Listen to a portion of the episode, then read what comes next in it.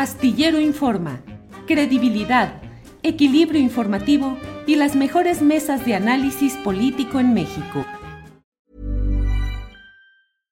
Everyone knows therapy is great for solving problems, but getting therapy has its own problems too, like finding the right therapist, fitting into their schedule, and of course, the cost. Well, BetterHelp can solve those problems. It's totally online and built around your schedule. It's surprisingly affordable too. Connect with a credentialed therapist by phone, video, or online chat, all from the comfort of your home. Visit betterhelp.com to learn more and save 10% on your first month. That's BetterHelp H E L P. Burrow's furniture is built for the way you live. From ensuring easy assembly and disassembly to honoring highly requested new colors for their award winning seating, they always have their customers in mind. Their modular seating is made out of durable materials to last and grow with you. And with Burrow, you always get fast, free shipping. Get up to 60% off during Burrow's Memorial Day sale at burrow.com slash ACAST. That's burrow.com slash ACAST. burrow.com slash ACAST.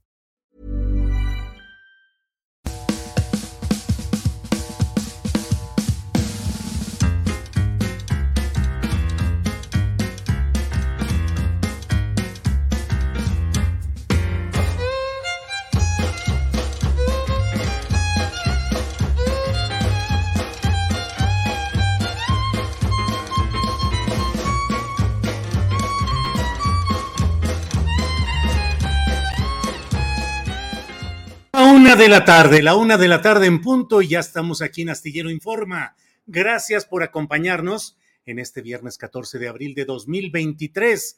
Mucho gusto, gran satisfacción, honor de tener su presencia y su compañía en la emisión de este programa. Y mire, tendremos hoy temas muy interesantes. Vamos a hablar sobre el caso Notimex, vamos a entrevistar a la dirigente del sindicato de Notimex. Vamos a hablar con la próxima premiada con la medalla Belisario Domínguez, que es uh, la gran escritora Elena Poniatowska. Tendremos la mesa del más allá, recomendaciones de fin de semana, cinco minutos de inclusión y todo a tambor batiente.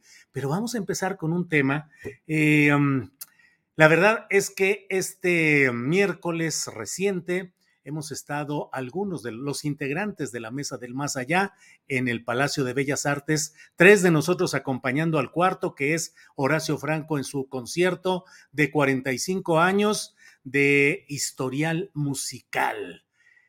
Nos subimos ahí a hacer un pequeño, una ocurrencia, una irrupción. Han pedido algunas personas que lo compartamos y tenemos aquí un video tomado allí en las circunstancias de las eh, del, de la luneta del, del Palacio de Bellas Artes y lo compartimos con ustedes. Por favor, adelante.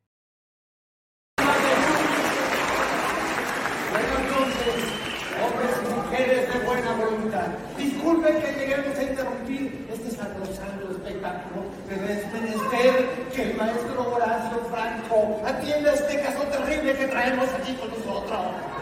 Seguramente se van a preguntar quiénes somos. Eh, pues somos eh, los tres mosqueteros. Bueno, En realidad somos los tres matamosquineros. no, no, no, no, los tres matamoscateros que matamos moscas. Los tres matamosquineros. Somos los tres matamosqueteros. Y estamos- Y venimos del más allá. Venimos de la mesa de más allá de eso, maestro.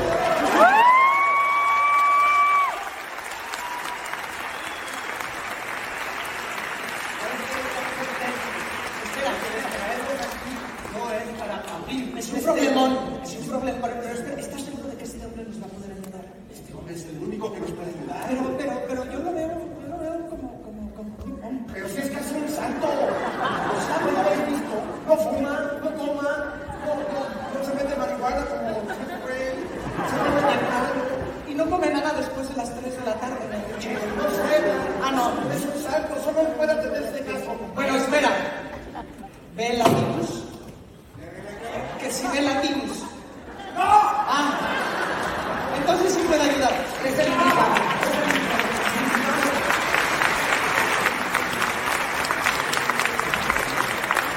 Necesitamos urgentemente, maestro Horacio Franco, que escuche a este hombre que ha perdido la razón. Escuche nada más sus palabras. Necesitaremos algo. Cuidado con sus cabezas. ¡Escuchad!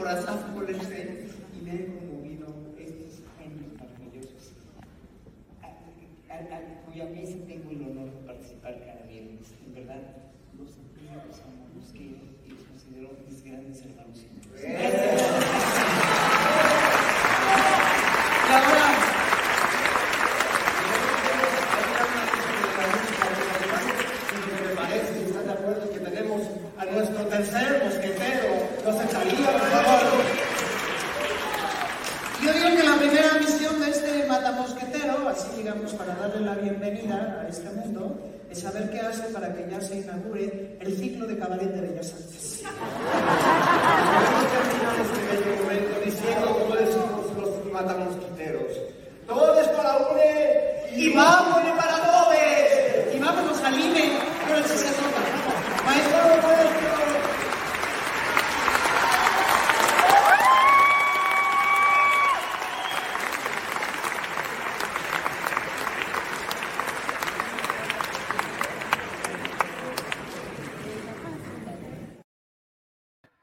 Pues ruego la benevolencia de sus comentarios ante esta irrupción sorpresiva. El propio Horacio Franco no se imaginaba lo que estaba ahí. Salía de la primera interpretación de su primera pieza musical y salía para luego regresar con el siguiente acompañante musical. Y ahí, como luego dicen, lo topamos. Ahí dijo, ¿qué, qué sucede? Eh, usted véngase para acá y la verdad es que fue un momento muy especial.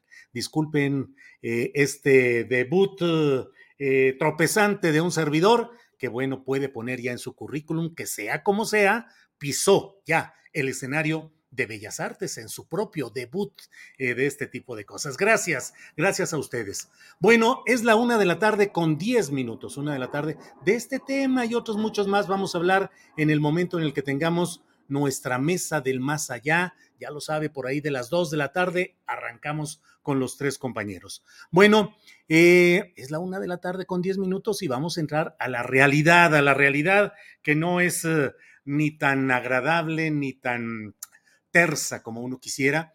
Está el tema de Notimex. Se anunció ayer y hoy lo ha confirmado el presidente de la República la intención de liquidar la agencia informativa del Estado mexicano. Ha dicho el presidente que esto se hará cuando se llegue a arreglos en negociaciones con los trabajadores. Para tener la respuesta o la postura de los trabajadores en el Sindicato Único de Trabajadores de Notimex. Está con nosotros su secretaria general, a quien saludo con gusto, Adriana Urrea. Adriana, buenas tardes. Hola Julio, buenas tardes.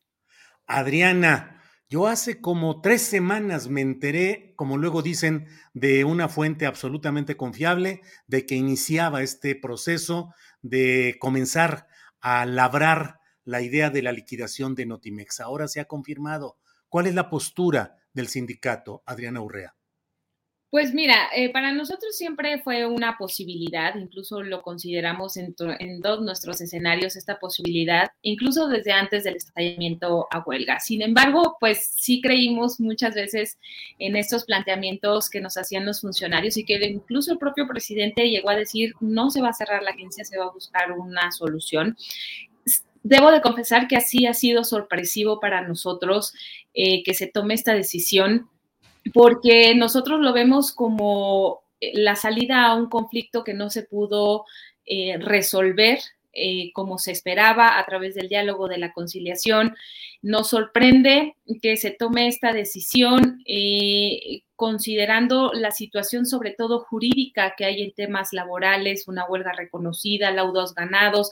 Desde nuestro punto de vista, el hecho de que hoy se tome esta decisión no solo nos afecta a nosotros como trabajadores al perder una fuente de empleo, sino también eh, pues va en contra de la propia política laboral de este país, ¿no? Que se ha venido promoviendo de logros que se han tenido en materia laboral, en, en tema de, de, justicia, ¿no? Laboral y que hoy en lugar de dar respuesta conforme a la ley, conforme a derecho, simplemente se decida cerrar esta agencia. Desde nuestro punto de vista, no responde a un hecho de que, como hoy dijo el presidente, de que con la mañanera está cubierta, sino para nosotros corresponde más a que eh, no se le pudo dar solución de otra manera. Eh, más que cerrando la agencia, considerando toda la cuestión complicada que hay en términos administrativos y financieros un gasto indebido de presupuesto de casi eh, tres años o lo que llevamos, ¿no? Ahora con 2023, eh, despidos injustificados, incumplimiento con instituciones, con Infonavit, con el SAT, con el IMSS, eh, requerimientos, con incluso recién llegaron requerimientos del Archivo General de la Nación, ¿no? En fin, hay en realidad un desastre muy grande administrativo derivado de una mala gestión por parte de la dirección y desde nuestro punto de vista consideramos que más allá eh, de realmente no encontrarle un, un, eh, un, uso hoy a la agencia, como dice el presidente, pues es más bien la manera de tapar esta, este gran eh, conflicto y, y, problema que se generó al interior de la agencia. Y bueno, pues muy lamentable también para nosotros que el presidente diga que no necesita una agencia y que con la mañanera está cubierto considerando que pues tienen propósitos completamente diferentes, una conferencia mañanera y una agencia de noticias del Estado.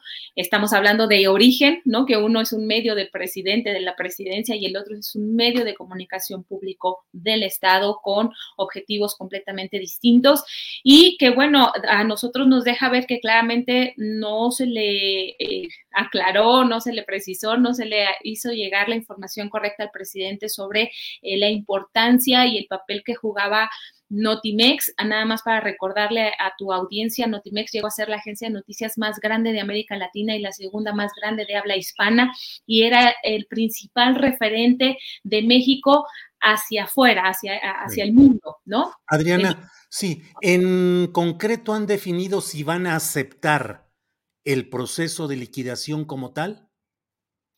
No hemos decidido aún. El día de ayer por la tarde noche tuvimos asamblea a partir de conocer esta eh, noticia. Eh, la, eh, el acuerdo de asamblea es que primero vamos a esperar a conocer la reunión que tenemos el próximo lunes, que nosotros ya teníamos prevista esta reunión el lunes. nos han confirmado esta reunión, ya tenemos hora, tenemos reunión a las 11.30 en la Secretaría del Trabajo y entiendo también estará el vocero. Y con base en lo que se nos presente, entonces tomaremos una decisión sobre eh, esta propuesta. Sí me gustaría dejar muy claro que claramente la decisión de los trabajadores no es el cierre de la fuente de trabajo, no es que se cierre la agencia de noticias. Eh, siempre hemos eh, buscado, ¿no? Tener otra salida diferente, pero bueno, esperaremos a conocer este planteamiento y veremos también eh, cuáles son las bases que se tomaron para hacerlo, ¿no? Una vez que ya conozcamos esto, que analicemos las eh, posibilidades que tenemos, incluso jurídicas, eh, veremos cuál es el proceder, si se acepta, si no se acepta, si se hace una contrapropuesta incluso, ¿no? En fin, tenemos hoy un abanico de posibilidades que definiremos una vez conociendo esta propuesta el próximo lunes. ¿Tienen una estimación de a cuánto debería ascender la liquidación para ustedes?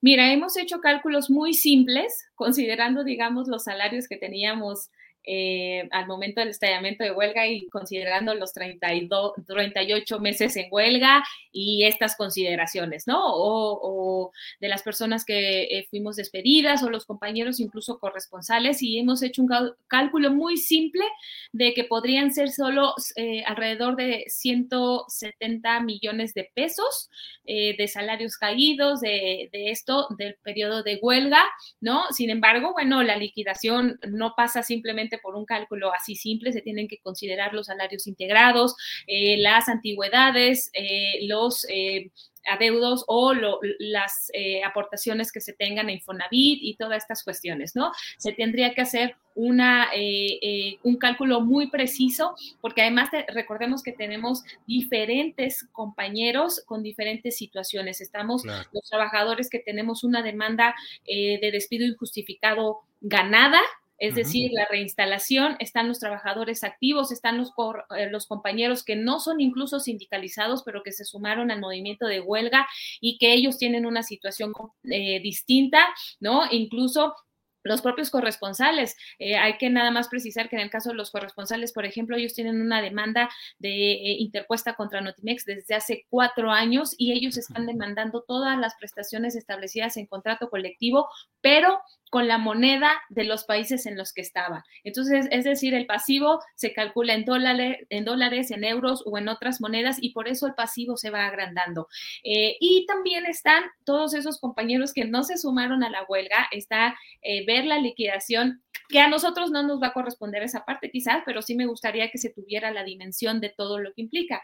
Los, las personas, o sea, en este caso, la directora va a salir liquidada también, a pesar de haber cobrado salarios y no haber trabajado en la huelga, ¿no? Y todas los, las personas que esquirolearon la huelga, pero están también todos aquellos directivos y trabajadores que llegaron con, con la dirección de San Juan de Martínez y que salieron, que interpusieron una demanda que está en proceso sus demandas, pero eh, que, igual no, no, suman al sindicato, pero sí suman al pasivo y a, los adeudos que tenga la empresa, junto con todas las demandas que hay de proveedores, ¿no? Que eh, en el edificio oficial de Notimex y en donde se tenía la sede ilegal, eh, se dejó de pagar renta desde el año 2020 y esas empresas demandaron a Notimex, entre muchos otros con quienes tienen compromisos financieros importantes. Adriana, ¿cuántas personas del ámbito sindicalizado que tú encabezas serían susceptibles de recibir esa liquidación?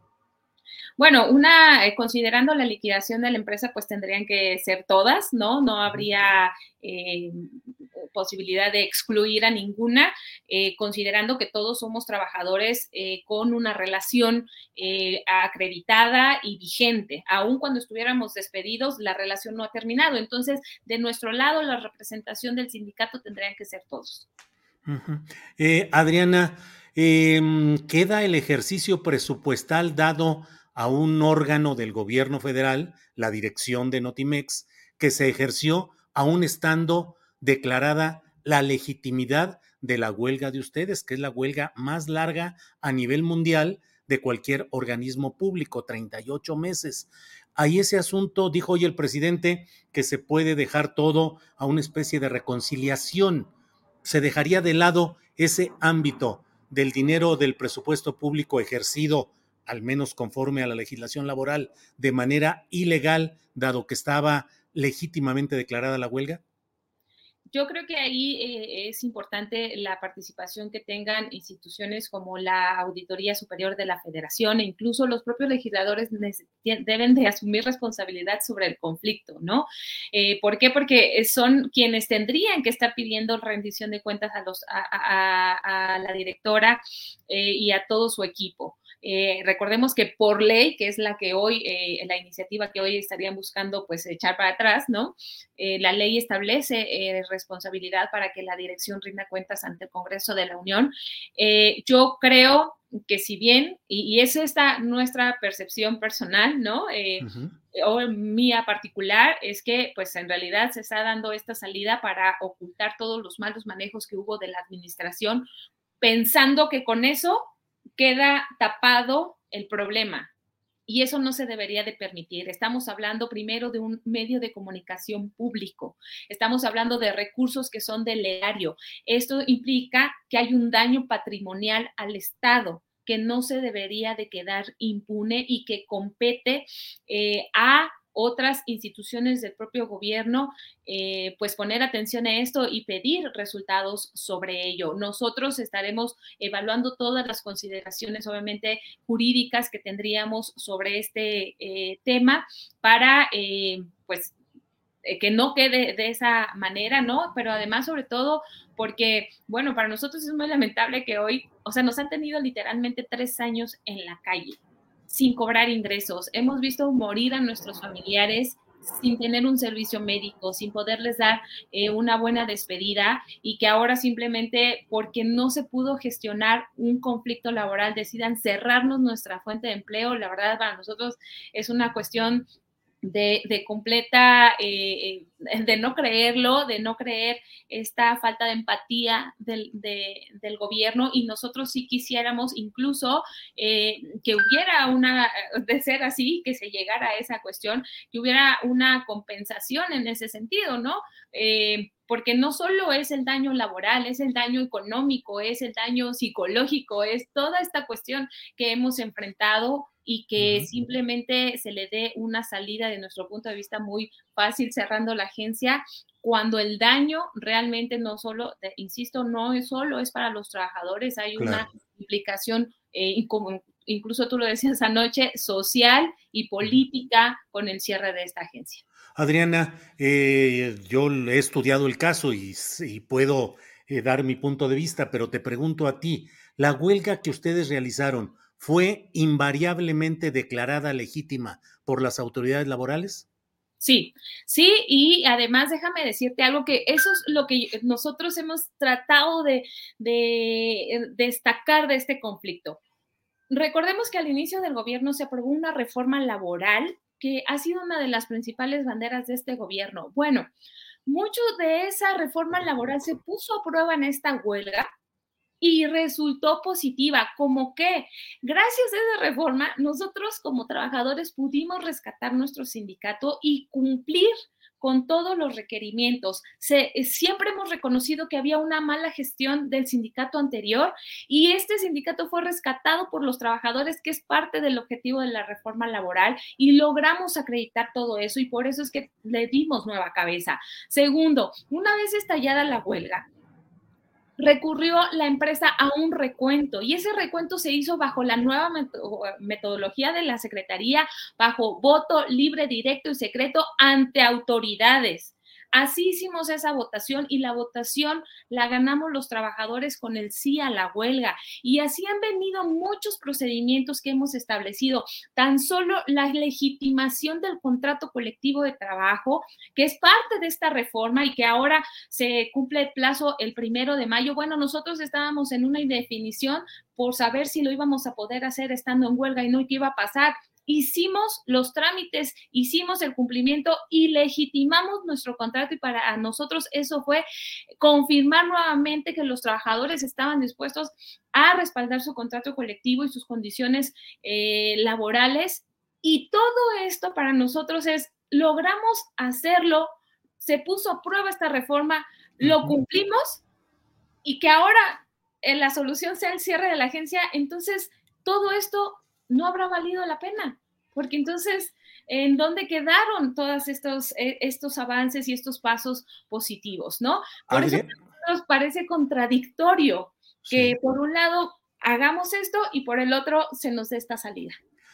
Adriana, ¿hay alguna posibilidad que hayan analizado de presentar o solicitar un amparo de la justicia federal para que no se liquide, no se cierre la agencia? Y por otro lado, ¿hay alguna posibilidad de que los trabajadores intenten quedarse como los operadores de la propia agencia?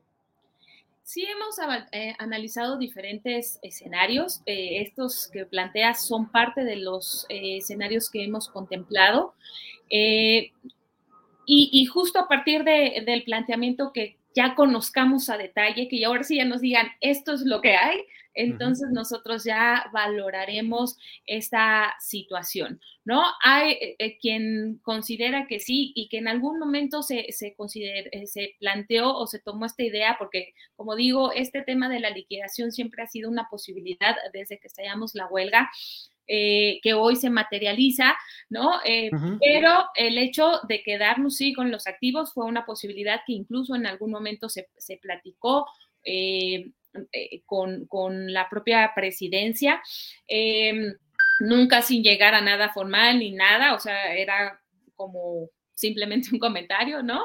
Este, otra posibilidad también es sí ver qué recursos jurídicos tenemos para evitar el cierre. Obviamente ahí estaríamos hablando ya incluso de temas constitucionales o, que ya corresponderían a ese ámbito, ¿no? Eh, em, ver también eh, cuál será la implicación en términos de eh, jurídicos por todos los procedimientos que tenemos ganados y que se debe de dar cumplimiento y que al final hay ciertos procedimientos sobre eso.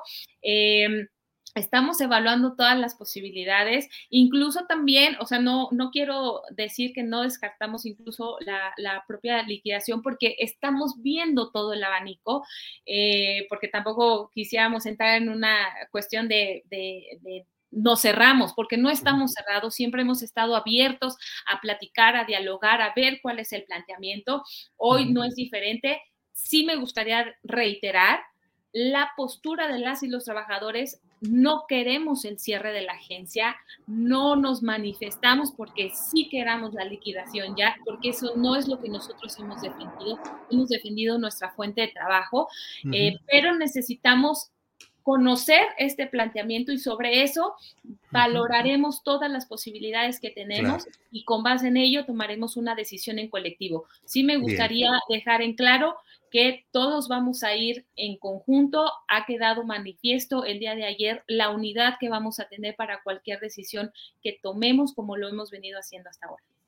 Adriana, te agradezco mucho esta posibilidad de fijar esta postura preliminar, digamos, en espera de lo que les informe el próximo lunes el gobierno federal. Y bueno, pues estaremos atentos. Adriana, por esta ocasión, muchas gracias. Muchas gracias, Julio. Un abrazo. Igual, hasta pronto. Gracias. Bueno, pues es la una de la tarde con 28 minutos. Esta es la postura del Sindicato Único de Trabajadores de Notimex respecto a lo que ha anunciado el presidente López Obrador de la intención de cerrar esta agencia informativa del Estado mexicano. Es la una de la tarde con 29 minutos, una de la tarde con 29 minutos y nos ponemos de gala para poder recibir a nuestra siguiente invitada, que es la gran escritora Elena Poniatowska, quien va a recibir la medalla Belisario Domínguez. Elena Poniatowska. Elena, buenas tardes. Buenas tardes, Julio, qué gusto. No está muy oscuro aquí, si quiere le abrimos tantito. Ya, Está ahí, mejor, o le abrimos tantito la cortina. Eh, ahí ya, por- por ahí ya se ve bien. Elena, el máximo honor para un mexicano, la medalla Belisario Domínguez.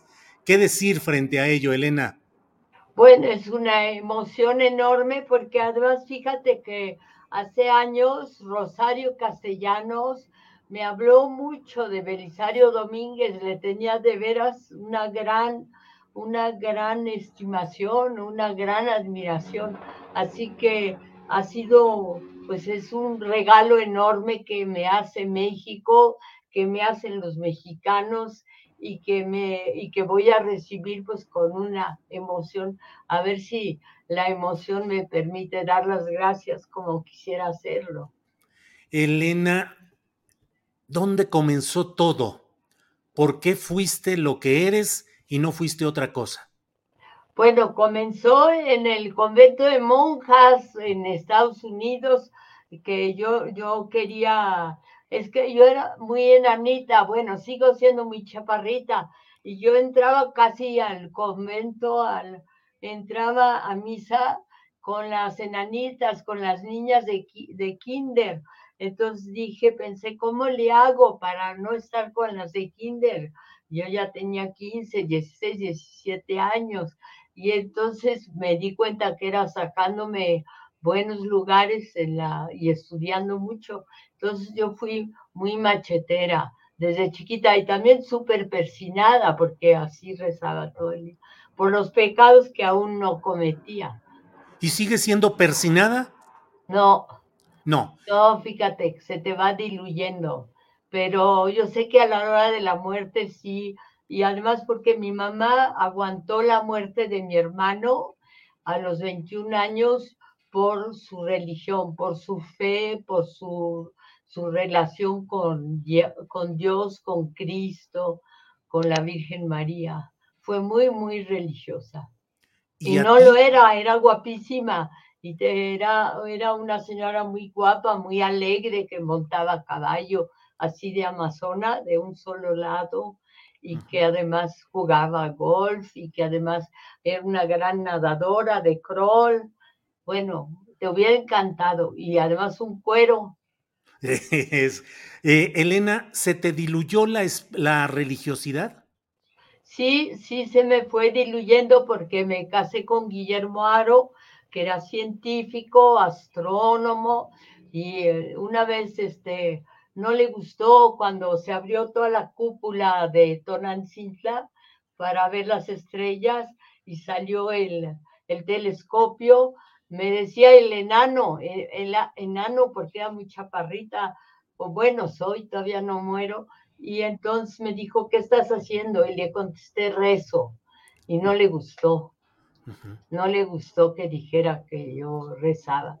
No es una respuesta científica. Va, la vida que has llevado, ¿es la que hubieras deseado? ¿Te sientes feliz de lo que has hecho en estos casi Sí, 91 bueno, años? Julio, ¿qué, qué habría sido, bueno, qué habría sido tu vida también si no eres periodista? No puedes imaginarla, ¿no? Entonces yo me estoy muy satisfecha, pues también con mi vida de familia, mis hijos, mis tres hijos, mis diez nietos, el haber sido la mujer de un gran de un gran as- astrónomo, de un gran hombre de veras que amaba a México sobre todas las cosas, que fue Guillermo Aro, y el de poder ser periodista desde muy chavita. Empecé muy chavita, así con Bambi. Tú, yo creo que tú ni siquiera la llegaste a conocer No, en la sección de de exceso. Decían Bambi porque tenía unos ojos y en esa época ponía la película de Walt Disney de Bambi ella tenía los ojos así, muy jalados, muy bellos. Elena, ¿cómo ha ido tu em, evolución crítica respecto a la realidad mexicana de hoy? Sé que es un tema político, genera mucha eh, polémica, pero ¿cómo te sientes ante lo que está pasando en México? Bueno, me siento, como tú lo sabes, yo soy partidaria de Andrés Manuel López Obrador, participé mucho en sus, pues lo acompañé mucho al lado de Jesús Rodríguez también y al lado de otros que están con él, ¿no? De Jesús Ramírez, de, de, de, gran, de grandes amigos y ha sido bueno, para mí ha sido un acercarme a la política. Yo no soy política, soy, soy una entrevistadora, una periodista, y lo que me conmovió, lo que me llegó es que dijera primero los pobres. Ahora es, es difícil cumplir con primero los pobres. Hay muchísimas gentes a quienes los pobres les valen Wilson o, o no tienen ningún tipo de conciencia social, ¿no? ¿Dices en el equipo de gobierno de López Obrador? No, yo no te hablo del equipo, te hablo de nosotros mexicanos. Ahora, en su equipo sí, yo creo que hay gente que yo admiro, que desde siempre, desde que era una chavita, Claudia Sheinbaum, yo la conocí muy joven, conocí también muy joven y también lo quiero, incluso tengo relaciones ya de familia con él, Marcelo Ebrard, porque ya es que Ebrard es un apellido francés y, por la, pues la relación que hay, los franceses en general se mantienen bastante unidos. Yo fui un chorro de tiempo a los scouts y a, a todo ese tipo de cosas que tienen que ver con la colonia francesa, los campamentos y rezar, persinarse, todo eso. Pedir perdón, perdón, clemencia, perdón. Lo que ha sucedido en lo que va del actual gobierno del presidente López Obrador, ¿te deja como ciudadana satisfecha o insatisfecha? ¿Ves cosas negativas, cosas positivas? Yo veo, yo veo cosas positivas, yo creo que sí se ha cumplido lo de primero los pobres, yo tengo mucha, mucha fe en que se van a ir siguiendo paso a paso, logrando cosas para, para, yo sé que él se mueve en un medio muy crítico, que finalmente el, bueno, los partidos políticos no se unen, no es un elogio unísono, ¿no? Pero sé que la buena voluntad, la buena fe y la falta de enriquecimiento personal la honradez, pues todo eso son valores que yo aprecio, que admiro desde hace tiempo. No tendríamos que admirarlos, tendrían que ser absolutamente naturales, pero sí en vista de, de lo que ha pasado en, en años anteriores, pues sí me parece, me da gusto tener fe en un presidente en el que creo, ¿no? ¿Y crees Elena, has eh, conocido y vivido políticos, sistemas, priismo, panismo, perredismo, ahora morenismo en el poder. ¿México tiene salvación y posibilidad de progreso o le damos vueltas y vueltas a lo mismo y seguimos más o menos iguales? No, pero mira, México tiene a grandes científicos, a buenos pensadores, a gente muy honrada, a mujeres excepcionales, una de ellas que por desgracia desapareció, que fue doña Rosario Ibarra de Piedra, a quien acompañé en muchísimas ocasiones y admiré, y a muchas mujeres universitarias de primer orden, a científicas, como Silvia Torres de Peinberg, que es una astrofísica muy, muy notable, reconocida en Europa. Recuerdo que en Orly, en el aeropuerto de, de París, se veía, había una gran manta que decía Silvia Torres, ganadora de un premio de ciencia. Todo eso nos, nos, de ciencia en astrofísica, y todo eso nos alienta mucho, y además no se diga la cantidad de, de muchachas que ahora van a la UNAM.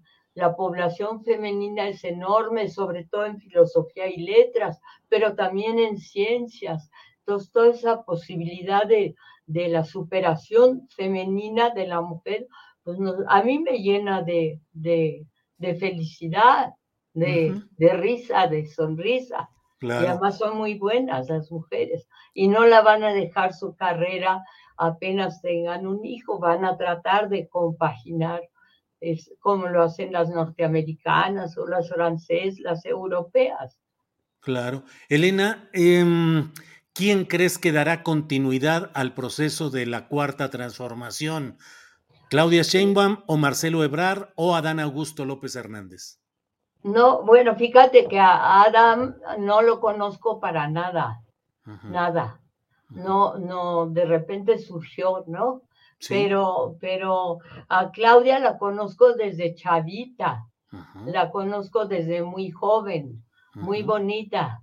Y luego la conozco eh, y conozco a Marcelo, con, te digo, con Marcelo Ebrar y con Fabián, su hermano, que se le parece muchísimo físicamente, pues hay una relación de gran amistad y familiar. Este, Fabián, por ejemplo, es padrino de mi nieto, Lucas Hagerman Aro.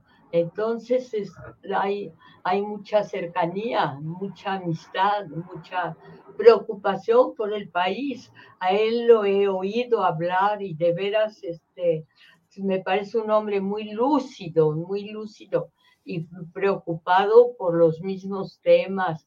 También es muy lúcida, también es muy lúcida. Claudia es muy difícil decir una, algo elogioso de uno y no decirlo de otro. Eh, Elena, y dentro de lo que estamos eh, viviendo, eh, ¿cómo te ha ido con la polarización o crees que no la hay? La polarización en la opinión pública en la cual pareciera que ahora hay que estar de un lado o de otro y hay una respuesta a veces muy agresiva en las redes sociales por eh, declaraciones o señalamientos. Hubo críticas por tu asistencia a la presentación de un libro de Marcelo Ebrard. Ha habido luego también críticas y también aplausos, desde luego, a tus señalamientos críticos en alguna referencia al gobierno del presidente López Obrador. ¿Cómo te ha ido en esa polarización de opiniones? Bueno, tú eres periodista, como yo eres más periodista que yo, porque eres más político que yo. Entonces, este, sabemos que escribir en un periódico es estar en la picota, es estar a la vista de todos, pero que te van a apedrear en algún momento. Te imaginas, yo soy mil veces más vieja que tú, te llevo 200 años, pero fíjate, yo me inicié desde uh, en 1953, 50, sí, en 53, y ya en mi, en mi primer artículo, después de la publicación, me escribieron que yo me apellidaba Amor, que porque era hija de dos hermanos degenerados que habían bajado un sótano, habían hecho el, el amor, bla, bla, bla. Entonces yo era lo más horrible. Entonces uno se acostumbra a, yo me acostumbré y de la verdad me, es Wilson, no me preocupa, a los insultos, a las cartas. Ahora ya no hay cartas, ya nadie, ya nadie, este, pero sí te hablan a mí mucho durante el apoyo a López Obrador, me hablaban mucho por teléfono y me decían groserías a las 12 de la noche, que siempre contestas creyendo que le pasó algo a alguien de tu familia y me decían groserías. Así que sí, sí, sí, como ya estás, estás, yo estoy curada de espanto ya. Bueno, a menos de que me den un balazo, pero si me da un balazo, yo ahí me quedo, ¿no? Elena, ¿y eh, qué opinas? Bueno, el presidente de la República no va a poder estar en la entrega de tu medalla porque dice que debe cuidar la investidura ante pues actos o amagos de agresiones o de comentarios o conductas críticas a su persona. ¿Cómo percibes este hecho de que no esté el presidente en la entrega de tu medalla? Bueno, yo le diría que sí, que sí, que fuera, que, que vaya, que no va a pasar nada grave, que no creo que abiertamente alguien se manifieste así en su contra. Lo veo muy imposible porque es un acto de amistad, un acto solemne. Yo fui a la, al de Ifigenia Martínez y no pasó nada, nada desagradable ni nada. Así que yo creo, yo le, le pediría que fuera, me daría, tendría yo una gran sonrisa si él se presenta, pero bueno, la decisión es suya. Hay quienes dicen que es un poco porque andas haciéndole críticas a su gobierno. No, yo digo, soy exactamente lo que tú ves. Entonces tú me haces una pregunta y yo te contesto con, pues, con la mayor sinceridad y en cierta manera, lo cual es malo en el periodismo y eso tú lo sabes, con ingenuidad o una, ya soy una viejita, muy viejita, pero sigo, no, mi campo no es finalmente la política, pero sí es la sociología y sí es la protección de, las, de los jóvenes, como en la noche de Tlatelolco, o sí es la protección de las mujeres, como en la novela Sano Jesús mío, y en la infinidad de artículos que he escrito a lo largo de los años. Yo podría ser tu tatarabuela, tu abuelita. Bueno, tu abuelita sí. Elena, eh, ¿cómo le haces para tener una entrevista semanal en la jornada y seguir trabajando con disciplina en el trabajo periodístico, la entrevista, la redacción. A lo mejor llegaría un momento en el cual tú podrías decir, ya no voy a hacer entrevistas porque estoy dedicando mi tiempo pues a las novelas, a la creación literaria. Pues, bueno, piensa que casi es lo único que yo hago. Tú haces miles de otras cosas, pero yo, ¿qué hago? Yo estoy sentada frente a una computadora, lo cual me facilita mucho las cosas. Y tengo, tengo, tengo 10 nietos que los veo una vez por semana, pero no a los 10. Tengo grandes amigos como Marta Lamas, la feminista, María Consuelo Mejía, también feminista. Entonces tengo una vida muy rodeada, muy apapachada. Tengo un nido, un nido de protección y pues eso también te da, te da fuerza. Además, ¿qué otra cosa hago? Yo no me, no me voy a comprar trapos, no me interesan, o ni necesito. Soy la misma chaparra de siempre, tengo la misma grosor. No soy más, no soy más chichona o gordota que antes, estoy igual. Ajá. Elena, ¿qué tres escritores nos dirías que leyéramos? Que, le llega, que leyéramos. Que leyéramos. En, si ahorita te dijeran, recomiéndeme tres escritores que son los únicos que voy a leer en mi vida. No, te diría Juan Rulfo, obviamente, te diría Carlos Fuentes, sobre todo la región más transparente porque nos da la idea de un México que no ha cambiado mucho. Te diría Rosario Castellanos por lo de Chiapas, bueno, claro, ahorita estoy pensando en Chiapas por Belisario Domínguez y te diría eh, estos grandes escritores, ¿no? Bueno, Octavio Paz es obvio que nos ha dado mucho y que ha cubierto a nuestro país, no solo por el Nobel, sino de palabras que tienen que ver con la poesía. Y la poesía es muy indispensable en la vida de cada quien. También Jaime Sabines, pero creo que Paz y Sabines no, no se conocieron, no se llevaron.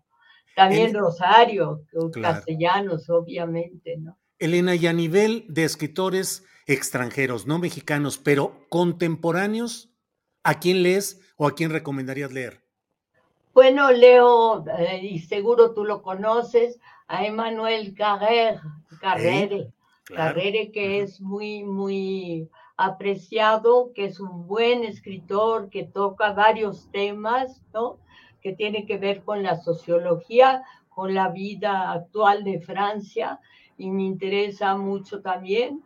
Y leo a los ingleses de, de siempre, porque los ingleses son súper ingeniosos, desde Chesterton hasta hace siglos, no siglos no, pero casi el siglo pasado, hasta, hasta los escritores de hoy. Leo a una que nos visitó y nos quiso. ¿Te acuerdas la norteamericana Susan Sontag? Sí, claro. Que vino aquí y vino a ver al sacerdote que estaba en Cuernavaca, el padre Le Mercier, que causó tantos problemas, ¿no? Así que leo, leo, trato de leer este, en, en pues es finalmente, ¿qué es mi vida? Mi vida son los, bueno, obviamente mi gente que amo y luego pues, los libros, la lectura, el papel. Elena, y en esa vida de libros de escritura, te pregunto, ¿cuál sería el último párrafo que escribirías en el libro de tu vida?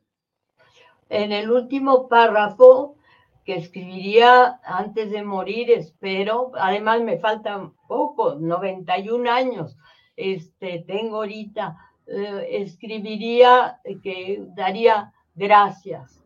Diría que gracias es una palabra muy bella, que yo no, te, que no tengo otra cosa que dar que las gracias, las gracias por el cielo de México, por la luz de México, por la gente de México, por la pues, finalmente por la inteligencia de México, la creatividad enorme, no solo la de las pirámides, sino hasta del mexicano, el mexicano con quien tú platicas en la esquina y que te dice cosas preciosas que atesoras y guardas como, bueno, a mí me pasó con todos los presos de Lecumberri, casi con todos, hombres y mujeres, que están, bueno, en la cárcel de mujeres, y también me pasó con la gente que platico en la calle, ¿no? La gente que te aborda y te pregunta, ¿no? Elena, ¿piensas en la muerte? Sí, pienso en la muerte, espero que sea rápida.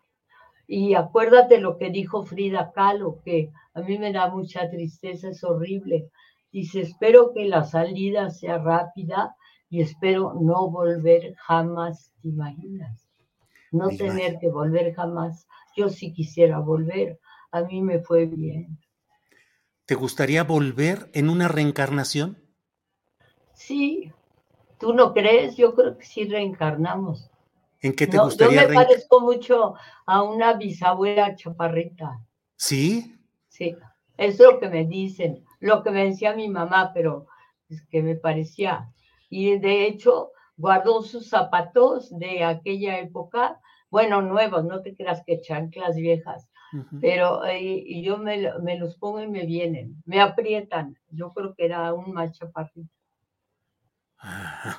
Eh, ¿Piensas en la muerte como una figura negativa, oscura o la calavera de azúcar adornada de colores mexicana?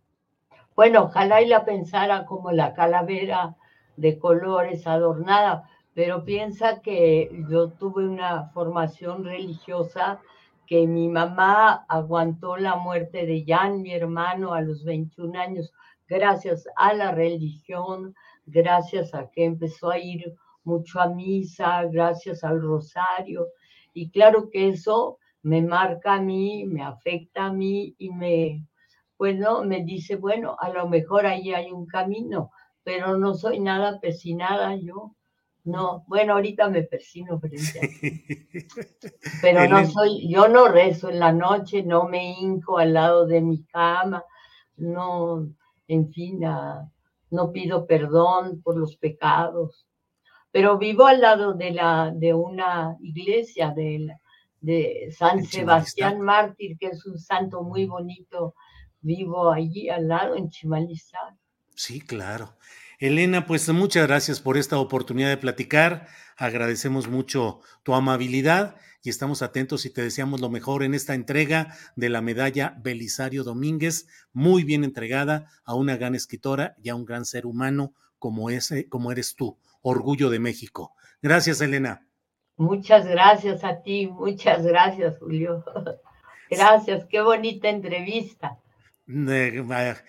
¿Quién no te puede entrevistar bien, Elena? Eres una suavidad y una tersura y una fluidez para poder platicar. Muchas gracias, Elena. Muchas gracias, Julio. Hasta pronto. Hasta pronto. Bien, pues son la, es la una de la tarde con 53 minutos, muchos comentarios. Bella dama, felicidades, dice Lola Salines. Em, ah, preciosa mujer, dice Carlos eh, Prado. En fin, muchos comentarios por aquí.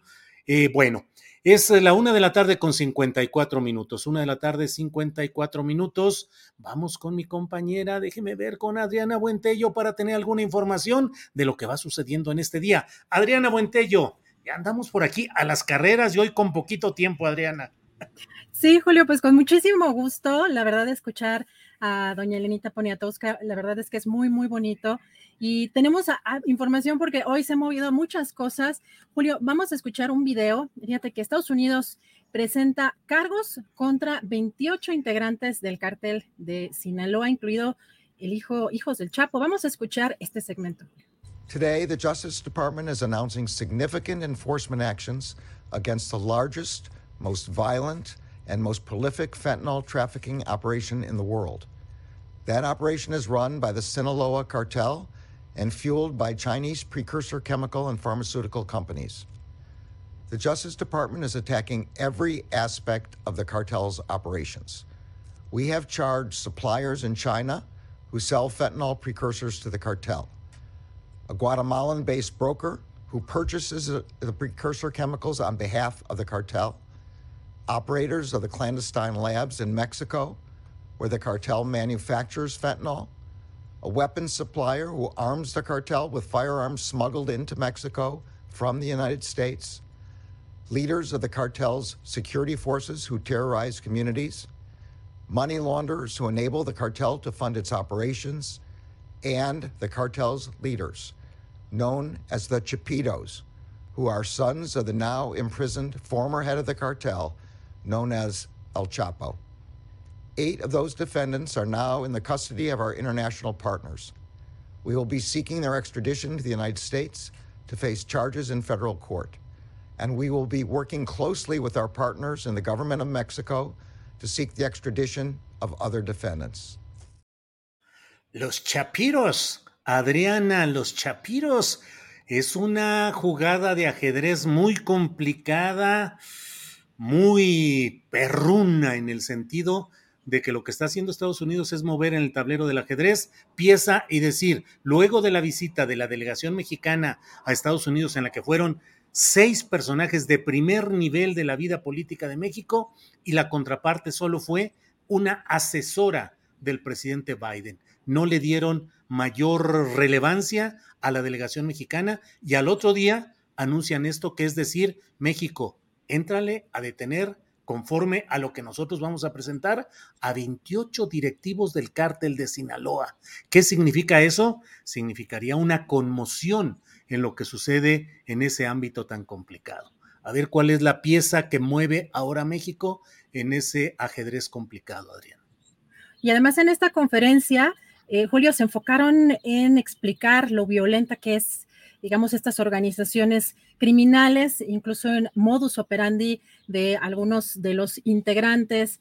Así que, pues sí llama mucho la atención el hecho de que hoy salgan a decir esto y vamos a estar siguiendo de cerca las acciones porque eh, Julio se ve ya muy serio este, este asunto, pues lejos de pues, encontrar quizá un, eh, pues un acuerdo como parecía establecerse, avanza Estados Unidos eh, particularmente en estas acciones. Así que estaremos siguiendo de cerca todo esto. Y Julio, también eh, comentar algo importante porque sobre lo de Notimex, el presidente dijo cosas hoy importantes. Vamos a escuchar qué fue lo que dijo y cómo además eh, pues van a quedar las condiciones de pues, las personas que estaban contratadas por esta agencia. Vamos a escuchar. Se está llegando a un acuerdo porque la verdad ya nosotros no necesitamos una agencia de noticias en el gobierno. Eso era de la época de los boletines y de la prensa oficial y oficiosa. Ya no hay eso. Además, también desde que entramos hay un conflicto laboral, pero no es algo que nos haga falta como gobierno. Tenemos la mañanera, aunque no le guste a Krause y a Denise se extinguirá Don Timex, Sí. ¿A partir de cuándo es nada más que se llegue al acuerdo con los trabajadores, liquidación. ¿Y el presupuesto que se ejerció en esos tres años también se va a dar cuenta de...? Sí, de todo, de todo, de todo, todo, todo. todo. Y ya ven que se polarizó mucho, eso sí se polarizó. Este, unos a favor, otros en contra, o sea, y ya.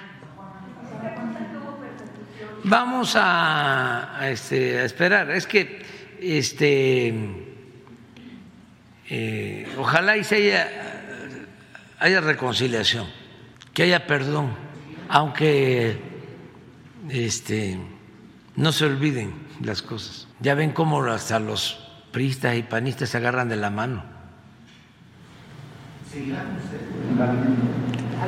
Todavía no sabemos, pero este, en una de esas sí. O sea, no en el gabinete, pero invitarla porque yo la considero, o sea, respeto a quienes opinan distinto, ¿no? Pero yo la considero una mujer este, inteligente, trabajadora, buena periodista. Bien, pues ahí está la postura presidencial respecto a este tema. Adriana, qué viernes tan cargado de información y qué viernes con tan poquito tiempo nuestro en el programa para poder desahogar todo lo que tenemos, Adriana. Así es, Julio, ya está listísima, puestísima la mesa de más allá. Regresamos en un ratito más con las recomendaciones, Julio. Bien, gracias, Adriana. Regresamos. Bien, son las dos de la tarde. Las dos de la tarde ni siquiera nos vamos a ir al corte comercial, sino que vamos a seguir de frente, Andrés. Vamos de frente y vamos ya, siendo las dos de la tarde este viernes 14 de abril, vamos a anunciar ya nuestra famosísima La Mesa del Más Allá en unos segundos. Ya estamos ahí con los compañeros de la Mesa del Más Allá. Ana Francis, ¿cómo estás?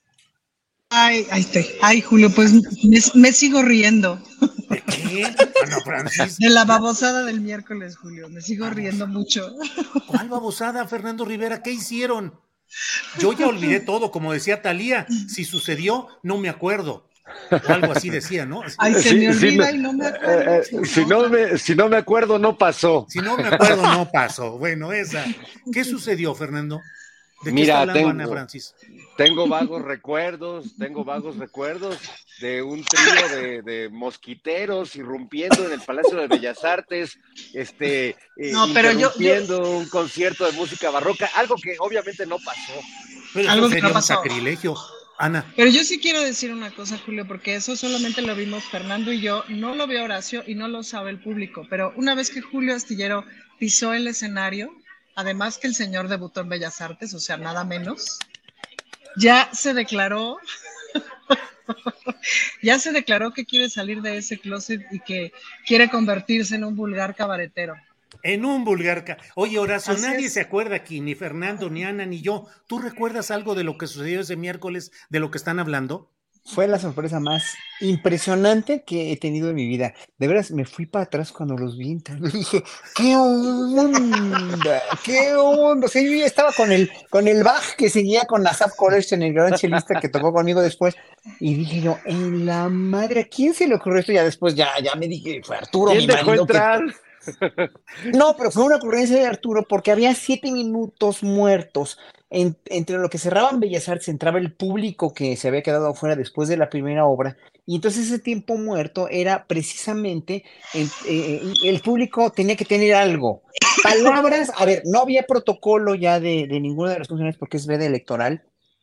Entonces, mejor que no se metieran las funcionarias ni la de Limba, de Lucina Jiménez, ni Alejandro Frausto a ninguna, a ninguna acción este, de, de protocolo, de decir palabras. Y yo dije que bueno, porque pues hay que proteger a las autoridades para que ya no les den este, para que los tribunales no les, no les metan gol, ¿no? Y entonces, ¿qué hacíamos en esos siete minutos? Yo no iba a hablar siete minutos porque estaba muy concentrado y iba a estar muy concentrado y Arturo pues fue que se le ocurrió. Entonces los contactó a ustedes y bueno, fue la maravilla. Yo estaba verdaderamente choqueado, pero tan maravillado y con tanto amor que lo hicieron que bueno, yo los amo a ustedes tres, amo al público también porque, eh, o sea, el público cayó en cuenta y bueno, bueno, fue, fue maravilloso ese happening, pero además Además, además, el ver a Julio ahí amordazado y todo. y luego que, que me pidieron que le tocara, ¿qué se me ocurre? Pues el cable, órale, que, que se me ocurrió el cable porque bailar y vámonos. no, pero fue maravilloso, fue algo verdaderamente único. Y también, ya, ya, ya ven que Arturo también les dijo a ustedes que cuidado mucho con, con expresiones para la veda electoral. Es que, bueno, obviamente eh, vivimos así como que medio, medio a la expectativa de qué van a hacer los, qué van a decir los tribunales y en qué le van a echar este de, de- de- a cualquier pues por, por, por sacrificar la veda electoral, ¿no? En fin, en fin, en fin, qué triste, pero bueno, así es. Así es, así es. Ana Francis, pues vaya que fue toda una sorpresa. Además, yo vi cómo entraba el propio. Espérame un segundito, qué sorpresa es la que me va a dar aquí, que no le había puesto el cable para que cable la, para que cargue la batería y se iba a acabar. Cállate. Sí, sí, calla, calla. No digas. Este, esa sí sería sorpresa. Ana, Ana Francis, este, ver a Fernando Rivera que me llevaba detenido por ser el sujeto trastornado de sus facultades mentales y luego toparse a Horacio en la salida y decirle, vente para acá y meterlo por ahí. Ana Francis, ¿cómo lo viviste? Pues me reí muchísimo, Julio. Es, hay una cosa que es muy bonita del cabaret que pasa que tú estás seria y interpretando lo que tienes que interpretar, pero la panza está muerta de la risa de las babosadas. Y la verdad, ¿sabes qué? Fue muy sorprendente y muy bonito, Julio, como todo el cariño de la gente, ¿no? Es decir, como eso fue, mira, pues ahí estamos, mira qué bonitos. Y luego, pues todo el concepto, porque Fernando y yo nos la pasamos discutiendo un buen rato si este si llevábamos matamoscas, entonces pues no éramos mo- mosqueteros, sino éramos matamosqueteros, pero no, porque la matamosca, entonces matamoscateros, en fin, ese tipo de disertaciones filosóficas que son de mucha altura, ¿no? Y que dan mucha risa. Poderle dedicar media hora de tu vida a discutir si ya que traes matamoscas se dice matamosquetero o matamoscatero, o cómo se dice, es muy bonito. Pusimos al principio de este programa los siete minutos y fracción de lo que Lo vi, ahí. lo vi, lo vi, qué maravilla. Gracias, Julio, de Pues veras. sí, tomado así, eh, es que todo fue tan rapidísimo. Déjame decirte que el miércoles en la mañana les envié un chat a Ana Francis y a Fernando Rivera y les dije, no es pánico escénico, sino información insuficiente. Díganme, por favor, qué vamos a hacer, qué vamos a decir, cómo va la historia. Y el gran escritor Fernando Rivera dijo, pues es más o menos así con tres, cuatro lineecitas y de rato les mando ya a detalle una propuesta. El miércoles en la mañana, Horacio Franco, yo no lograba Wow. entrar en personaje, yo no sabía exactamente qué era. Fernando, No, ¿por qué no. nos... Mm, Horacio. Rápidamente, ¿sabes que hasta me dijo Arturo que él se cuidó de que no los viera yo a ustedes porque iba a ser la sorpresa? Tuvieron que entrar por quién sabe dónde y bueno, fue todo un malabar para que yo no los viera. O sea, híjole, qué bárbaro. Por atrás de la, por la entrada de la calle Hidalgo y nos metieron al tercer piso, a los camerinos del tercer piso, para que no, no, no fuéramos a toparnos. Y además el personal de Bellas Artes se paraba ahí y decía, pasen, ahorita, ahorita, ahorita, no hay nada. Y entonces ya entrábamos para hacer las pruebas de sonido. Y Sí, porque además en ese momento me estaba yo cambiando para, para, para la- me estaba yo cambiando de ropa para, entonces aprovecharon para, para hacer eso, ¿no? Qué coordinación. No, sí, en verdad fue la sorpresa de mi vida. ¿eh? Fernando Rivera Calderón, ¿por qué andas haciendo esas sorpresas y esas escaletas, Fernando?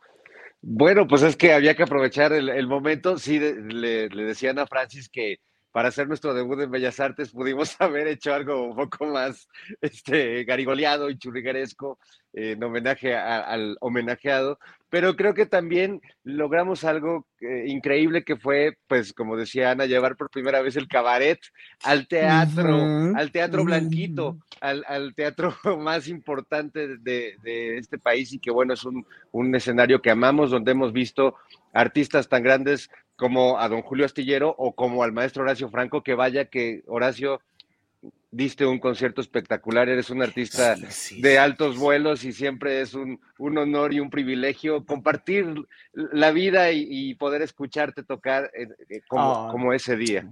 Gracias. No, pues un programa bien difícil y bien complejo, completo además, con gente que quiero mucho, pero también, fíjense qué chistoso, eh, las gentes que más quiero y más aprecio en este mundo, que son los, los, los amigos, o sea, todo organizado por mi marido, obviamente, Arturo, que fue i- impecable en ese sentido, pero claro, yo lo tengo en casa y, y, pues todos los días lo veo y estoy, estoy consciente de toda la maravilla que es, ¿no? Como ser humano y como persona y como organizador y todo lo que quiera.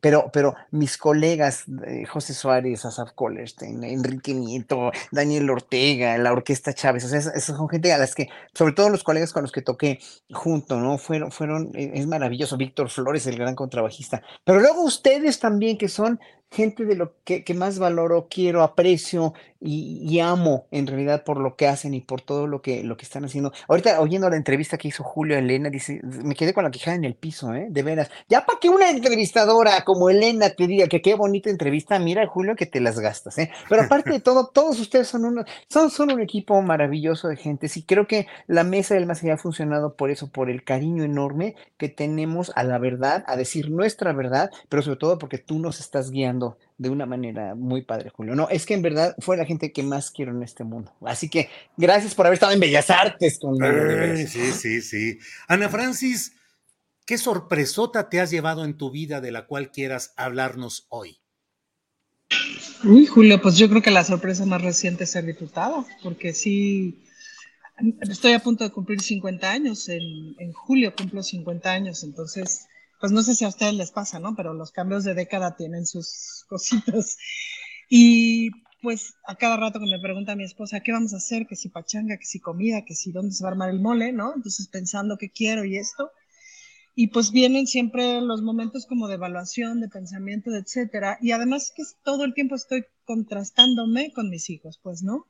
Contrastándome con todas esas ideas que todos los días te dicen de lo que yo quiero hacer de mi vida es esto, o lo que yo voy a hacer es esto, o cuando tenga esto voy a hacer tal otro, o cuando viva en tal lado voy a hacer tal otro. Cosas que siempre piensa una cuando va creciendo en la vida y que además estás absolutamente segura de que la vida te va a llevar para allá. Incluso empiezas una carrera y dices, pues va para allá y etcétera. Y lo cierto es que como aquella frase de la película de Amores Perros que decía, si mal no recuerdo, Vanessa Bauche, esa de quieres hacer reír a Dios, cuéntale tus planes. Entonces, es impresionante para dónde te lleva la vida. Yo nunca pensé que iba a estar en este momento de mi vida, o sea, en, en esta edad, siendo diputada, este, casada con quien estoy casada, cuidando hijos, etcétera. O sea, era un panorama como completamente ajeno a lo que yo pensaba que iba a ser de mi vida.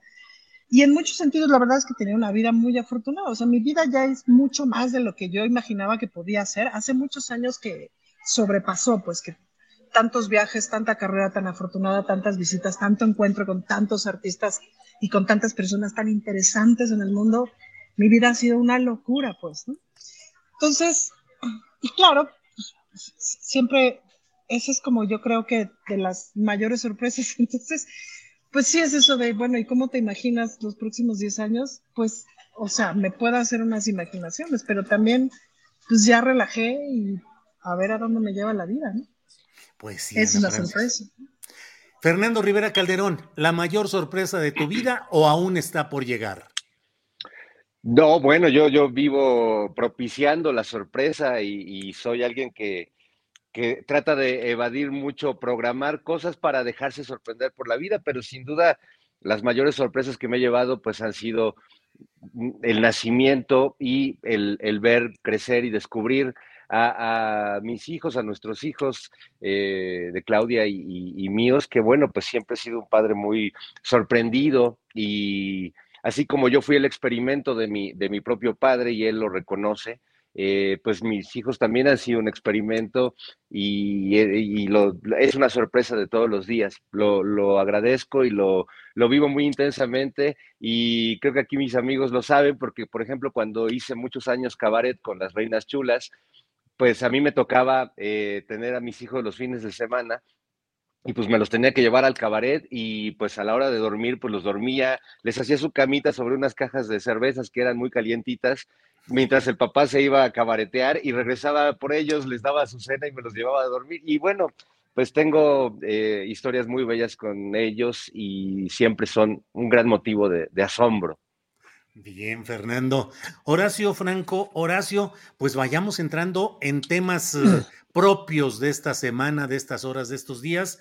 Se ha anunciado ya la desaparición de Notimex. El presidente de la República dice que Notimex ya no es necesario porque está a la mañanera. ¿Qué opinas de esta liquidación de la agencia informativa del Estado mexicano, Horacio?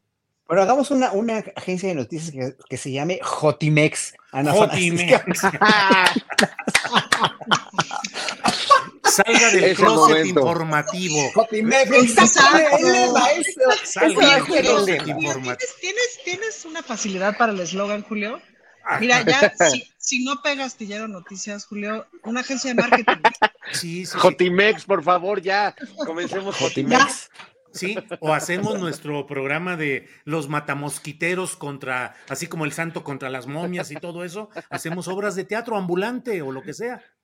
Horacio. Pues yo, espero que, que esto sea el principio de una depuración ya última ya del, del ocaso del sexenio, ¿no? Desgraciadamente, pues se nos fue muy rápido, eh, pero, pero el ocaso de este sexenio tiene que ser con depuraciones ya eh, ejecutivas del, del Ejecutivo, valga la redundancia, donde, donde hagan esto, donde se, se depure y se limpien agencias tan, eh, de veras, en verdad, con tantos problemas eh, laborales que tuvo Notimex, con esta huelga de las más largas que yo me puedo imaginar, con este, estas no soluciones, con este, acusaciones de corrupción mutuas y de nunca llegar a un entendimiento que a mí se me hizo que, le llegó tarde esto, ¿eh? llegó tarde en el sexenio, pero, pero yo creo que ahorita el presidente debe estar reflexionando sobre esto y también sobre la, la cuestión a lo del financiamiento agrario, también que se, se, se acaba hoy, ¿no?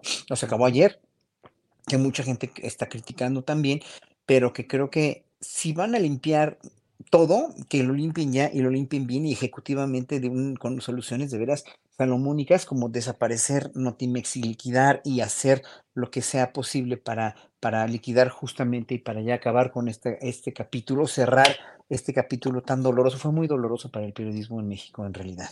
Esto, ¿no? Desde la corrupción anterior y desde todas las trans y todo, una agencia gubernamental de noticias con tantos problemas de corrupción, con tanta y con tanta, tantos malos entendidos y con direcciones muy cuestionables. Entonces, bueno, yo creo que eso es muy bueno, pero ojalá la que siga, que sea el Instituto Nacional de Migración, que sean depuraciones a migración, que sean depuraciones a otras instancias gubernamentales y eh, yo creo que nada más, ¿no? O sea, el- lo triste es eso, ¿no? Que desaparece una agencia que pudo haber sido, pero en México pudieron haber sido muchas cosas muy buenas y no han sido como un poder judicial limpio, un poder judicial imparcial, un poder electoral que con las la dirección anterior estaba total y absolutamente perdido y se convirtió en un, en un, en un, este, en un, en una parte política en vez de un árbitro, bla, bla, bla. Entonces, bueno, yo creo que espero que todo esto sea para bien y creo que eh, eh, esto ya le va a dar como salida a un problema que estaba enquistado ya como, como, como, como, sí, como una lapa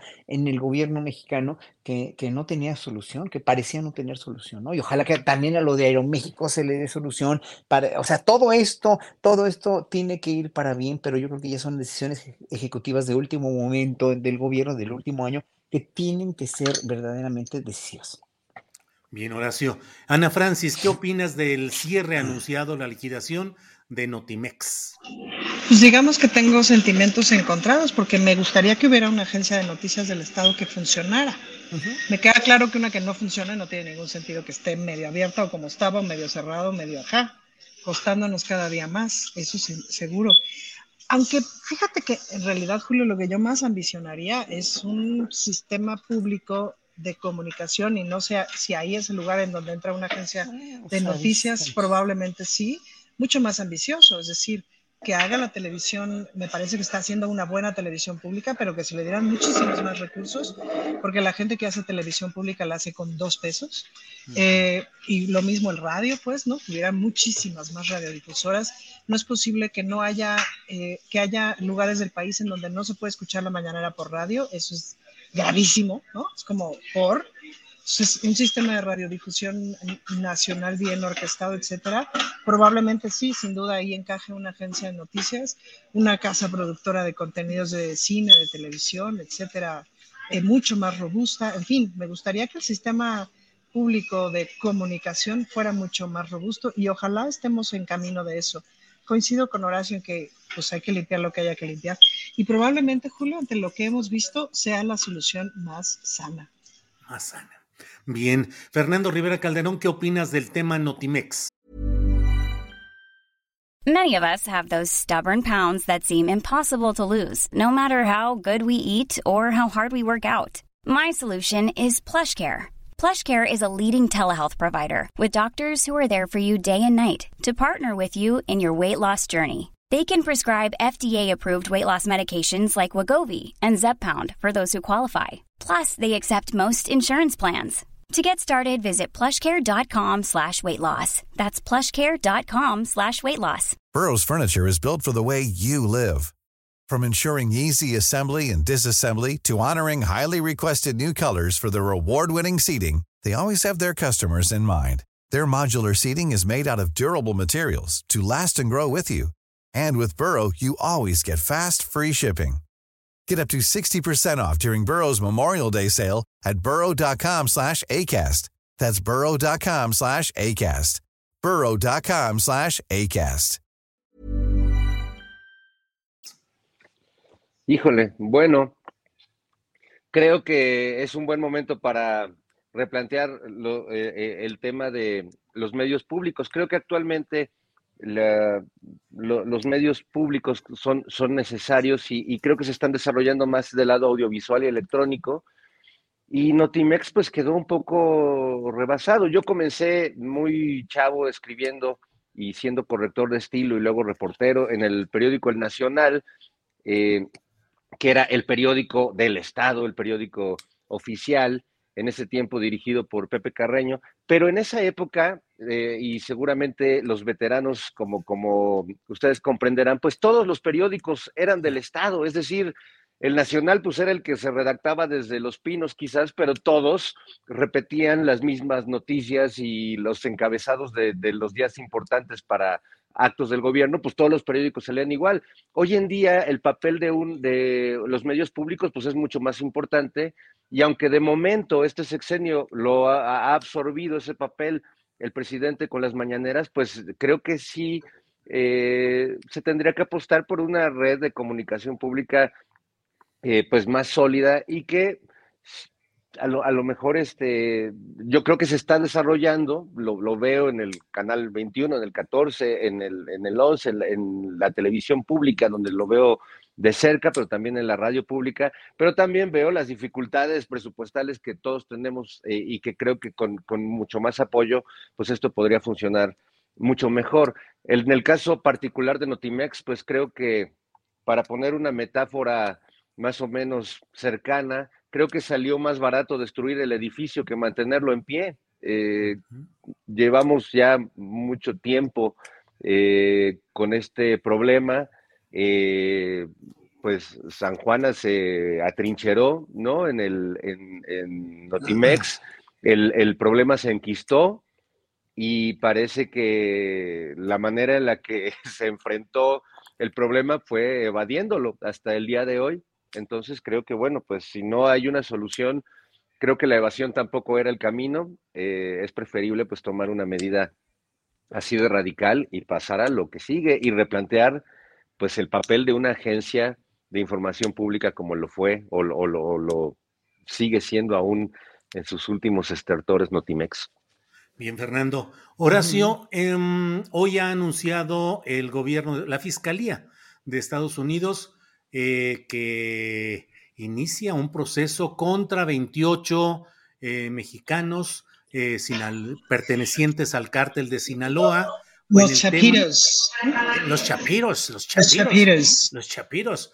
Pero eso se da pues horas después de la visita de una delegación de seis o siete personajes de alto nivel del gobierno mexicano, secretarios de Estado, los jefes de la Marina y del Ejército, del Centro Nacional de Inteligencia y um, de la contraparte, Estados Unidos solo tuvo a una asesora del presidente Biden, como si no hubiera habido toda la eh, asimetría en la representación gubernamental allá. Y al otro día sueltan esto contra los chapiros. ¿Qué puede suceder en México? México puede, en estas circunstancias, realmente iniciar una acción a instancias de Estados Unidos para detener y extraditar a la cúpula del cártel de Sinaloa. ¿Qué piensas de todo esto, Horacio?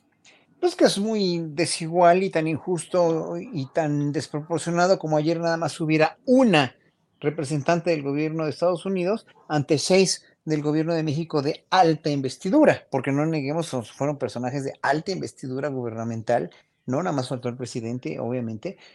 Entonces, es, no es un despropósito, pero sí es una, una falta de equidad y de decir, bueno, nosotros vamos a seguir dictando línea, pero pues no se dan cuenta que, por donde tiene también que empezar para que haya equidad y para que haya una correlación de fuerzas es también por, por hacer un plan entre ellos, o sea, desde el gobierno de Estados Unidos, para detener a los lavadores de dinero, para exponerlos, detenerlos, acabar con ese lavado de dinero, para acabar con los chapecitos que hay allá, que son gringos y que son los que le compran la droga a los chapitos de aquí y que, y que en un momento dado son los que la venden, la distribuyen, etcétera, etcétera. O sea, eh, no, no me parece mal, o sea, que, que, que sí haya una detención, pero que haya una detención y una, eh, y, y un, sobre todo de Estados Unidos también, que se avergüencen y que reconozcan que todo esto también ha sido por la venta terrible, la, la, la, la venta ilegal o la venta manipulada de armas a, a cualquiera en Estados Unidos. Es que el problema es que lo que no gusta de aquí, lo que me deja un mal sabor de boca y me lo seguirá dejando,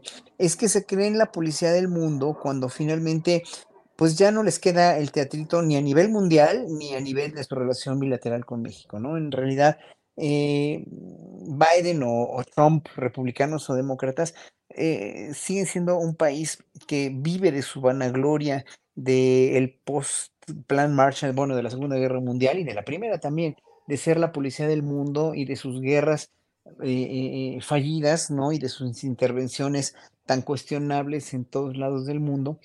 Y, y, ahorita pues están dando sus últimas patadas de ahogado como país, ¿eh? no como partido demócrata o republicano. Ellos, ellos allá, allá ellos se, se, van a despedazar como fieras en sus próximas elecciones y van a tirarle a unos y a otros, pero pues obviamente están con, con, yo creo que deben estar, como dicen aquí, con el Jesús en la boca, porque la dolarización del mundo se está terminando y eso me da un gusto verdaderamente maravilloso y supino, porque ya el dólar como moneda está cayendo a partir de países de África coludidos con países de Asia, con China, con Rusia, etcétera, etcétera. Y de veras, yo sí como ciudadano del mundo, ¿no? Porque yo admiro a la cultura, a la, cultura de todo el mundo y, y, tengo amigos norteamericanos y los norteamericanos como pueblo eh, eh, industrioso y respetable e intelectual me parecen fantásticos, o sea, es un pueblo donde, donde en las ciudades, donde hay gran cultura, hay una gran cultura y sí me merece todo el respeto, pero ya como gobierno, ya como organizaciones, como una, una organización de la sociedad, me parece sí que tienen ya mucho que aprender y están perdiendo mucho. Y me da mucho gusto como por eso que están perdiendo esa hegemonía económica y sobre todo pues esa hegemonía moral entre comillas que tenían, ¿no? Entonces, bueno, yo creo que yo creo que sí debería haber más eh, por parte de ellos para para, para decir que ellos también son responsables, culpables y que tienen que ejercer acciones, no nada más México o no más detener en México a estas gentes que sí son, obviamente, han detonado una ola de violencia, una ola de, de, de, de miles de cosas negativas para México, pero como si, como si, otra vez, como si México fuera el, el, el, el caldo de cultivo de la podredumbre, ¿no? Cuando la podredumbre está mucho más allá, en realidad, que acá, en cierto sentido. Bien, gracias Horacio. Eh, Ana Francis, antes de que el tiempo se nos vaya, déjame preguntarte cómo has visto el desenlace hasta ahora de este proceso en el cual morenistas eh, se opusieron a acuerdos de cúpula de dirigentes de los seis partidos, los seis con excepción de Movimiento Ciudadano, para establecer nuevas reglas en el Tribunal Electoral del Poder Judicial de la Federación, pero no solo para proteger sus intereses de las cúpulas partidistas, según mi punto de vista, sino además para limitar, lesionar, eh, dar un sentido regresivo a derechos de personas de eh, discapacitadas, de la diversidad sexual y la paridad de mujeres y hombres en la postulación de cargos, elección popular. ¿En qué queda esto y quién gana y quién pierde? Ana Francis. Mira, Julio, creo que es una lástima no acotar al Tribunal Electoral en muchas cosas porque me, me parece que se ha pasado de verdura en sí. muchas circunstancias, ¿no? Eh, de pronto de sancionar gente porque puso un tuit y eso, y eso está pasadísimo, me parece que está pasadísimo. Pero pues, con perdón de mis colegas, este, ¿y qué tiene que ver una cosa con la otra? Pues, ¿no? Lo que pasa es que sabe cómo van caminando y pum, vale, se les vuelve a colar el patriarcado. Pues, este, tres pasitos y se les vuelve el patriarcado. Y siempre tenemos que estar almejas. La verdad es que fue este fue un movimiento nacional de un montón de legisladoras, eh, no solamente de las federales, de las senadoras, sino de los congresos locales, etcétera, que nos movimos a mandar mensajes, que nos movimos a estar jodiendo etcétera. Este, me parece que Aleida Lavesa hizo un gran trabajo como de presión y de estar eh, jorobando, pues para que no se les cuele otra vez la distracción de, la, de, la, de sacar la paridad, pues, ¿no? Lo cierto es que si no los obligan a los partidos políticos, la paridad no llega, no va a llegar por voluntad propia. Por eso, pues nos ponemos bien punks con ese tema, pues, ¿no? Entonces, en ese sentido, qué bueno la pausa. y en ese sentido, pues también me hace pensar si esta no fue como una propuesta de reforma muy de, muy de reacción, no sé si me explico, o sea, de reacción porque en efecto el tribunal se ha pasado. Y en ese sentido, pues quizás hay que pensar mejor la propuesta de reforma, pues, ¿no? Y no sacar una reforma por reacción a que el tribunal se ha pasado, sino básicamente pensarla un poquito más. Pero la gran lección aquí, Julio, es siempre tenemos que estar almejas de todos los partidos, las mujeres, porque con cualquier cosita y nos echan para atrás un montón de cosas. Ahora, Ana Francis, ¿qué lectura tienes del hecho de que se hayan unificado las cúpulas de los partidos que aparentemente han estado tan distantes? Y por otra parte, que en la defensa de eh, esa apertura a, la diversidad política y social hayan tenido posturas relativamente coincidentes, tanto el morenismo por un lado, como los organismos de sociedad civil alineados con Claudio X y que forman parte del Va por México. Es decir, en el fondo, ambos eh, segmentos terminaron eh, en una convergencia contra lo que se pretendía de partidos que a su vez tuvieron una extraña convergencia. ¿Qué significa todo eso? Pues significa que dentro de estos movimientos, las, de las 17 asociaciones que tiene Claudia X González, o yo no sé cuántas, pues ya le perdí la cuenta, dentro de esas hay personas muy valiosas que vienen de sociedad civil y que han tenido la lucha por estos derechos desde hace muchos años. Mira, el, este, el propio Álvarez y Casa, quien para mí era una persona admirable, no podemos negarle su historia de defensa de los derechos humanos, de defensa del matrimonio igualitario, de defensa de un montón de derechos. Después, la neta es que ya me parece que es un, ser, un, personaje indefendible, pero sí hay esa historia, pues, ¿no? Eh, entonces, ahí coincidimos muchos personajes y, y y coinciden, por supuesto, muchas legisladoras. Yo no estaría siendo legisladora si no fuera gracias justamente a esas acciones afirmativas. No habría este espacio para mí, pues, ¿no? Entonces, en eso coincidimos, coincidimos en esa raíz. Lo que pasa es que hubo un, un, un, parteaguas, pues, ¿no? En cuanto el presidente manda el famoso memorándum número uno para quitar los financiamientos, eh, fundaciones, organizaciones, no sé qué, ahí se confunden un montón de cosas. Y lo cierto es que desde mi perspectiva, muchas de las organizaciones de la sociedad civil, de las legítimas, pues no han tenido un proceso de autocrítica con respecto al asunto de la desigualdad social, pues, ¿no? Por eso ha sido tan importante como, como clavarse en fijar postura de quienes defendemos los derechos humanos eh, tenemos que empezar también por el asunto de la desigualdad social. Quienes defendemos el feminismo, pues estamos hablando de un feminismo de izquierda. Si no, no es feminismo. Si no, le estamos jugando al tío Lolo. Entonces, pues en eso coincidimos, Julio. Bien. Mira, me contaron una anécdota de una legisladora eh, que es un poco impresentable, pero que en un punto de su historia, es decir, ella no pasó eh, por medio de las listas y esto, eh, le hicieron un chanchullo en su partido y no llegó a ser legislador cuando le tocaba. Pero entonces em, ella financió eh, todo un juicio que se hizo para que otras mujeres sí pudieran llegar a ser legisladoras. Ves que después de las elecciones siempre hay como estos juicios de, la lista B y la lista C y la lista D, no sé qué, a ver quién queda. Entonces ella financió un juicio para que otras mujeres de otros partidos pudieran llegar a la lista eh, porque estaba más fácil para el tribunal, pero no su propio juicio porque se iba a pelear con su partido. Pero ella sabía que tenía que apoyar esa causa para un futuro, para que hubiera los espacios que tiene que haber. Entonces, esta es una lucha de todas como sea. Bien. Em, Fernando Rivera Calderón, cambiando un poquito de tema, Déjame eh, comentarte que eh, leo lo que ha publicado el Universal. Dice, estudiantes y trabajadores de la Universidad Nacional Autónoma de México marcharon hacia el Instituto de Investigaciones Jurídicas en rechazo a la reincorporación como investigador del exconsejero presidente del INE. Eh, Fernando, hay voces que están criticando y oponiéndose a ese regreso de Lorenzo Córdoba a su cargo de investigador en la UNAM. Y hay otras voces que dicen que no, que eso es abrir la puerta a la intolerancia que no debe existir en una casa de estudios. ¿Qué opinas, Fernando? Hijo, pues es que de donde han salido varios actos de intolerancia últimamente ha sido justo de nuestra muy querida casa de estudios, eh, organizando seminarios de diversidad donde invitan a los de un mismo grupo político, eh, haciendo una, una, labor por debajo del agua con los recursos y con, y con la influencia que tiene la universidad entonces, bueno, a mí donde trabaje Lorenzo Córdoba, me, la verdad es que me tiene sin cuidado, eh, pero eh, el hecho es que la universidad está tomando, se está convirtiendo, digamos que en un refugio de esta oposición pseudoliberal, ¿no? Que, que pues más bien es que se empieza a volver una muy, muy clara eh, derecha, una reacción muy, muy, muy notable.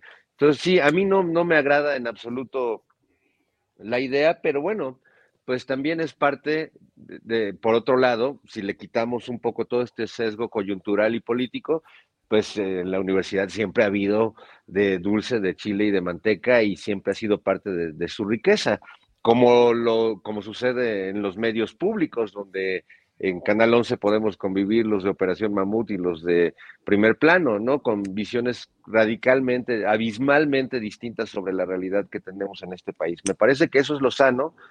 Lo que pasa es que sí es, es notable, por lo menos para mí, pues un proceso de derechización de la, de la UNAM y no solo de las facultades que históricamente han sido derechosas. Saludos a, los cuartos de, derecho, ¿verdad? Pero em, sí creo que, vale la pena pues no, quitar el ojo de ahí, porque además pues la universidad es patrimonio de todos, no solo de quienes hemos estudiado ahí, sino de pues de todas las personas en este país, es uno de nuestros más preciados bienes culturales y creo que, que no solo deberían cuidarla quienes ahora mismo eh, tienen el, la autoridad ahí. Creo que también quienes hemos sido parte de la universidad tenemos todo el, derecho de, manifestarnos, como también manifiesto desde aquí, como guamero también que soy, pues mi apoyo a, todas las compañeras que pues han mantenido este, este paro y que bueno, pues sí es, es difícil, es duro, ya es un tiempo prolongado para, para quienes eh, pues extrañamente sean ajenos a este problema, pero bueno, pues vaya también mi abrazo solidario para toda la banda, sobre todo para todas las compañeras de, la UAM. Gracias, Fernando.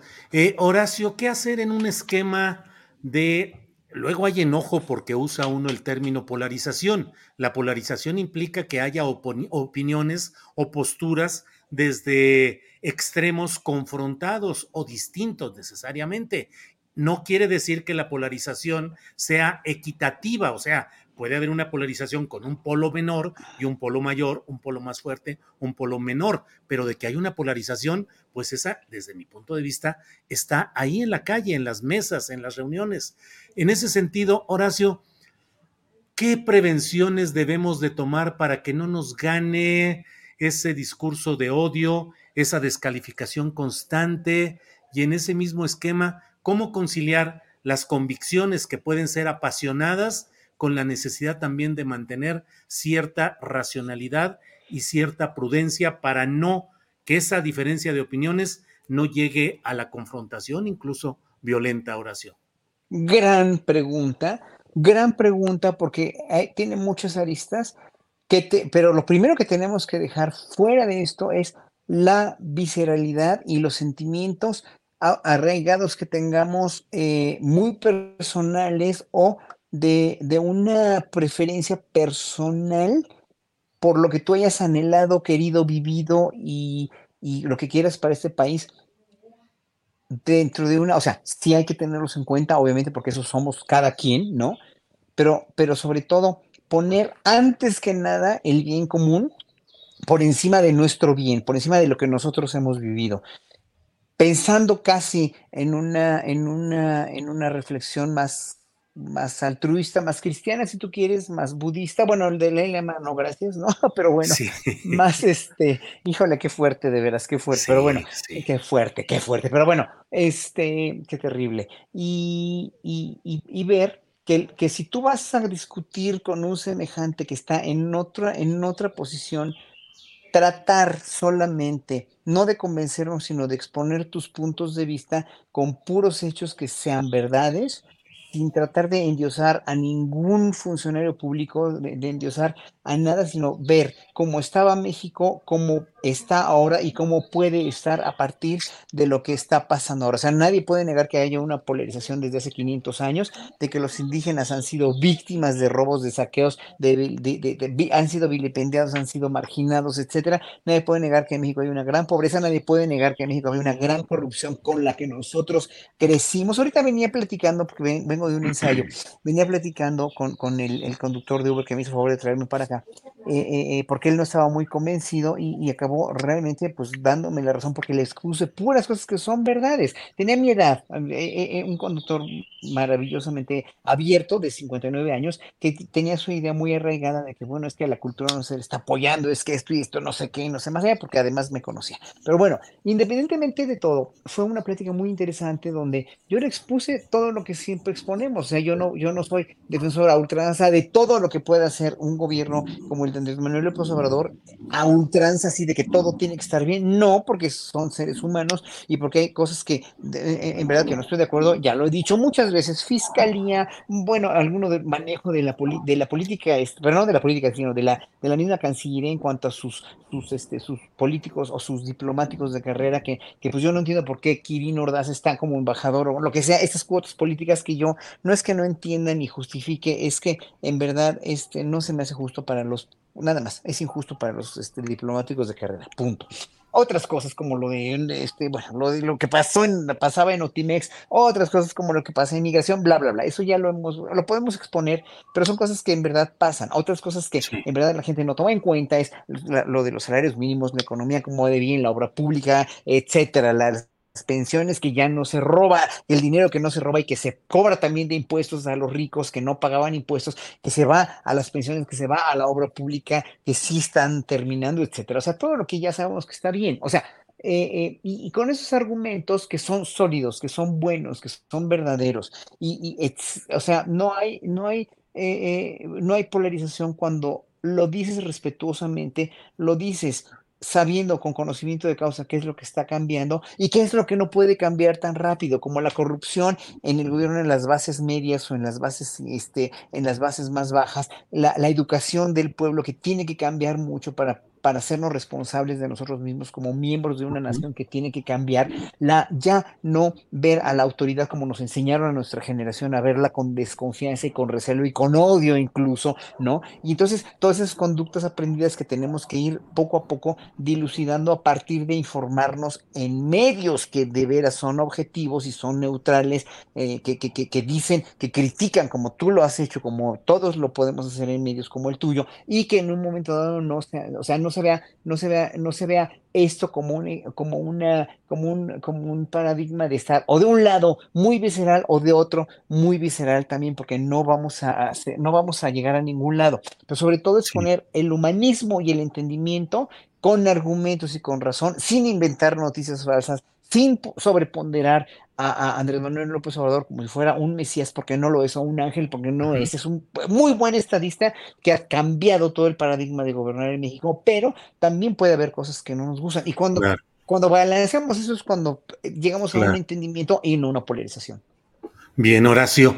Eh, Ana Francis, bueno, perdón, aprovecho para decir que en el torbellino de las palabras aquí pronunciadas dije personas discapacitadas y lo correcto debe ser personas con discapacidad. Disculpas por ese error que cometí. Ana Francis, em, acaba de mencionar Horacio Franco de pasadita el caso del Dalai Lama. El otro día entrevisté a Bernardo Barranco aquí mismo en este programa y él hablaba un poco de pasada porque no era el tema, Bernardo Barranco, que es un gran especialista en asuntos de eh, religión, de sociología de la religión, pero también de asuntos electorales, y él decía que un poco estaba esto en el esquema también de analizar lo que ha sido la represión sexual de los participantes en, determinados ámbitos uh, religiosos o en el budismo, que no es exactamente una religión, pero no deja uno de pensar en los casos de, de Maciel, en los casos de la luz del mundo y ahora del propio Dalai Lama. ¿Qué hay detrás de todo esto, Ana Francis? Fíjate que yo, yo enmarcaría primero que cuando vimos lo del Dalai, del Dalai Lama en Twitter, no sé qué, ese cachito del video que corrió por todos lados y tal, no sé si a ustedes les pasó, pero a mí me empezaron a aparecer unos otros tweets de cómo el Tíbet ha sido terrible y cómo China rescató al Tíbet de, de unos niveles de, este, ah. de una monarquía espantosa y de quién sé qué tantas historias, ¿no? Entonces, nada más es que es interesante ver cómo la política, toda la política que está detrás, pues, ¿no? De ahora que además tenemos todo este reacomodo político de ya no depender tanto del dólar, pero el eje que conforman China, Brasil, bla, bla, bla, bla, bla, bla. Entonces, nada más es que siempre hay que tener como the big picture. Eso por un lado. Y luego, por otro lado, Julio, eh, hace rato justo también leí como una otra información en donde tratan de establecer el cuadro completo de todo lo que pasó y este, hablaban más bien como de un asunto de juego. Por otro lado, pues lo que vimos es lo que vimos y uno dice, ay, nanita, pues, ¿no? Que habla con los líderes religiosos que andan besuqueando niños, por decirlo menos. En lo que respecta a la Iglesia Católica, que es de donde sí lo sé, que es de donde sí te puedo hablar, hay una circunstancia muy particular con el, con la preparación. Es decir, los chavitos llegan para ser sacerdotes bien jovencitos, em, bien jovencitos de, prepa, de universidad, de, desde adolescentes, desde secundaria, prepa, universidad, se van hacia esa preparación. Y yo me preguntaba, y le preguntaba justo a un compañero de la maestría hace unos semestres, ¿cómo sabes? Es decir, ¿cómo sabes a esa edad que quieres em, que quieres aislar tu cuerpo, porque además sí significa aislar tu cuerpo de los abrazos, aislar tu, cuerpo de lo corporal, olvídate del sexo. Las personas en general pues nos abrazamos, nos agarramos de la mano, jugamos, no sé qué, bla, bla, bla. Y todas esas maneras de tocarnos, lo vimos en la pandemia, pues nos dan vida, pues, ¿no? Y nos generan una sabiduría del mundo. Entonces, ¿cómo, cómo aíslas tu cuerpo de toda esa sabiduría de la fraternidad corporal? Y entonces desde ahí te construyes como un ser humano asesor de vidas. Sí entiendo la abstinencia sexual como una elección, claro que la entiendo, como las miles de abstinencias por elección, pero ¿cómo te puedes abstener de algo que no conoces? Entonces, pues claro, pues sí con el perdón, pero sí se forman hacia sabe dónde, pues, ¿no? Y sí se forman con una idea del mundo y con una sexualidad que Dios guarde la hora. Em, me parece que viene desde ahí, pues, ¿no? Desde un entendimiento absurdo, idiota, de la Iglesia Católica de lo que tiene que ser la pureza. Bien, Ana. Oye, Julio, una cosita, ¿eh? Pero no sea usted humilde, no se pase usted humilde, porque tú le sacaste las palabras a, Barranco. Tú, tú lo indujiste a que hablara de eso y me, se me hizo una muy inteligente, de veras, una muy inteligente exprimida después de lo que había hablado de las elecciones. Sí, pero tú le sacaste eso. Sí, pues no lo podía dejar ir vivo. Le dije, oye, ya hablamos de elecciones y el Estado de México y todo, pero ¿cómo? Es como tener a Messi y no hablar de goles. Pues digo, eh, tienes que aprovechar el momento. En fin, Fernando Rivera Calderón, em, ¿qué pensar del tema de... Eh, si voy en ese orden, sí, ¿verdad? Sigues tú, Fernando. Eh, en el tema de lo relacionado con el tema de migración y las sanciones que se han anunciado y lo que ha dicho el propio presidente de la República respecto a las, eh, al buen eh, trabajo que ha hecho eh, Garduño, Francisco Garduño, al frente del Instituto Nacional de Migración. Hoy se ha anunciado que un juez ha expedido una, una, un freno a la solicitud de detención del delegado de migración en, en um, en Ciudad Juárez, el contraalmirante Salvador González Guerrero. En fin, ¿cómo ves todo ese tema, Fernando? Bueno, yo nada más para cerrar el tema anterior, me quedo con, con que no debe sorprendernos que el Dalai Lama Sí, pues no, pues es, está en su conjugación ¿Qué verbal. a decir eso, baboso? Lo sabía. ya, bueno, eso para cerrar el tema baboso de... de, de que ahora Dalai. dicen que es el Dalai Lame, también, con otra conjugación, pero pues sí, Fernando. Hay un, hay un chiste muy bueno de a qué saben los huevos en el Tíbet, pero ese lo vamos a contar en otra ocasión para que no nos vayan a desmonetizar.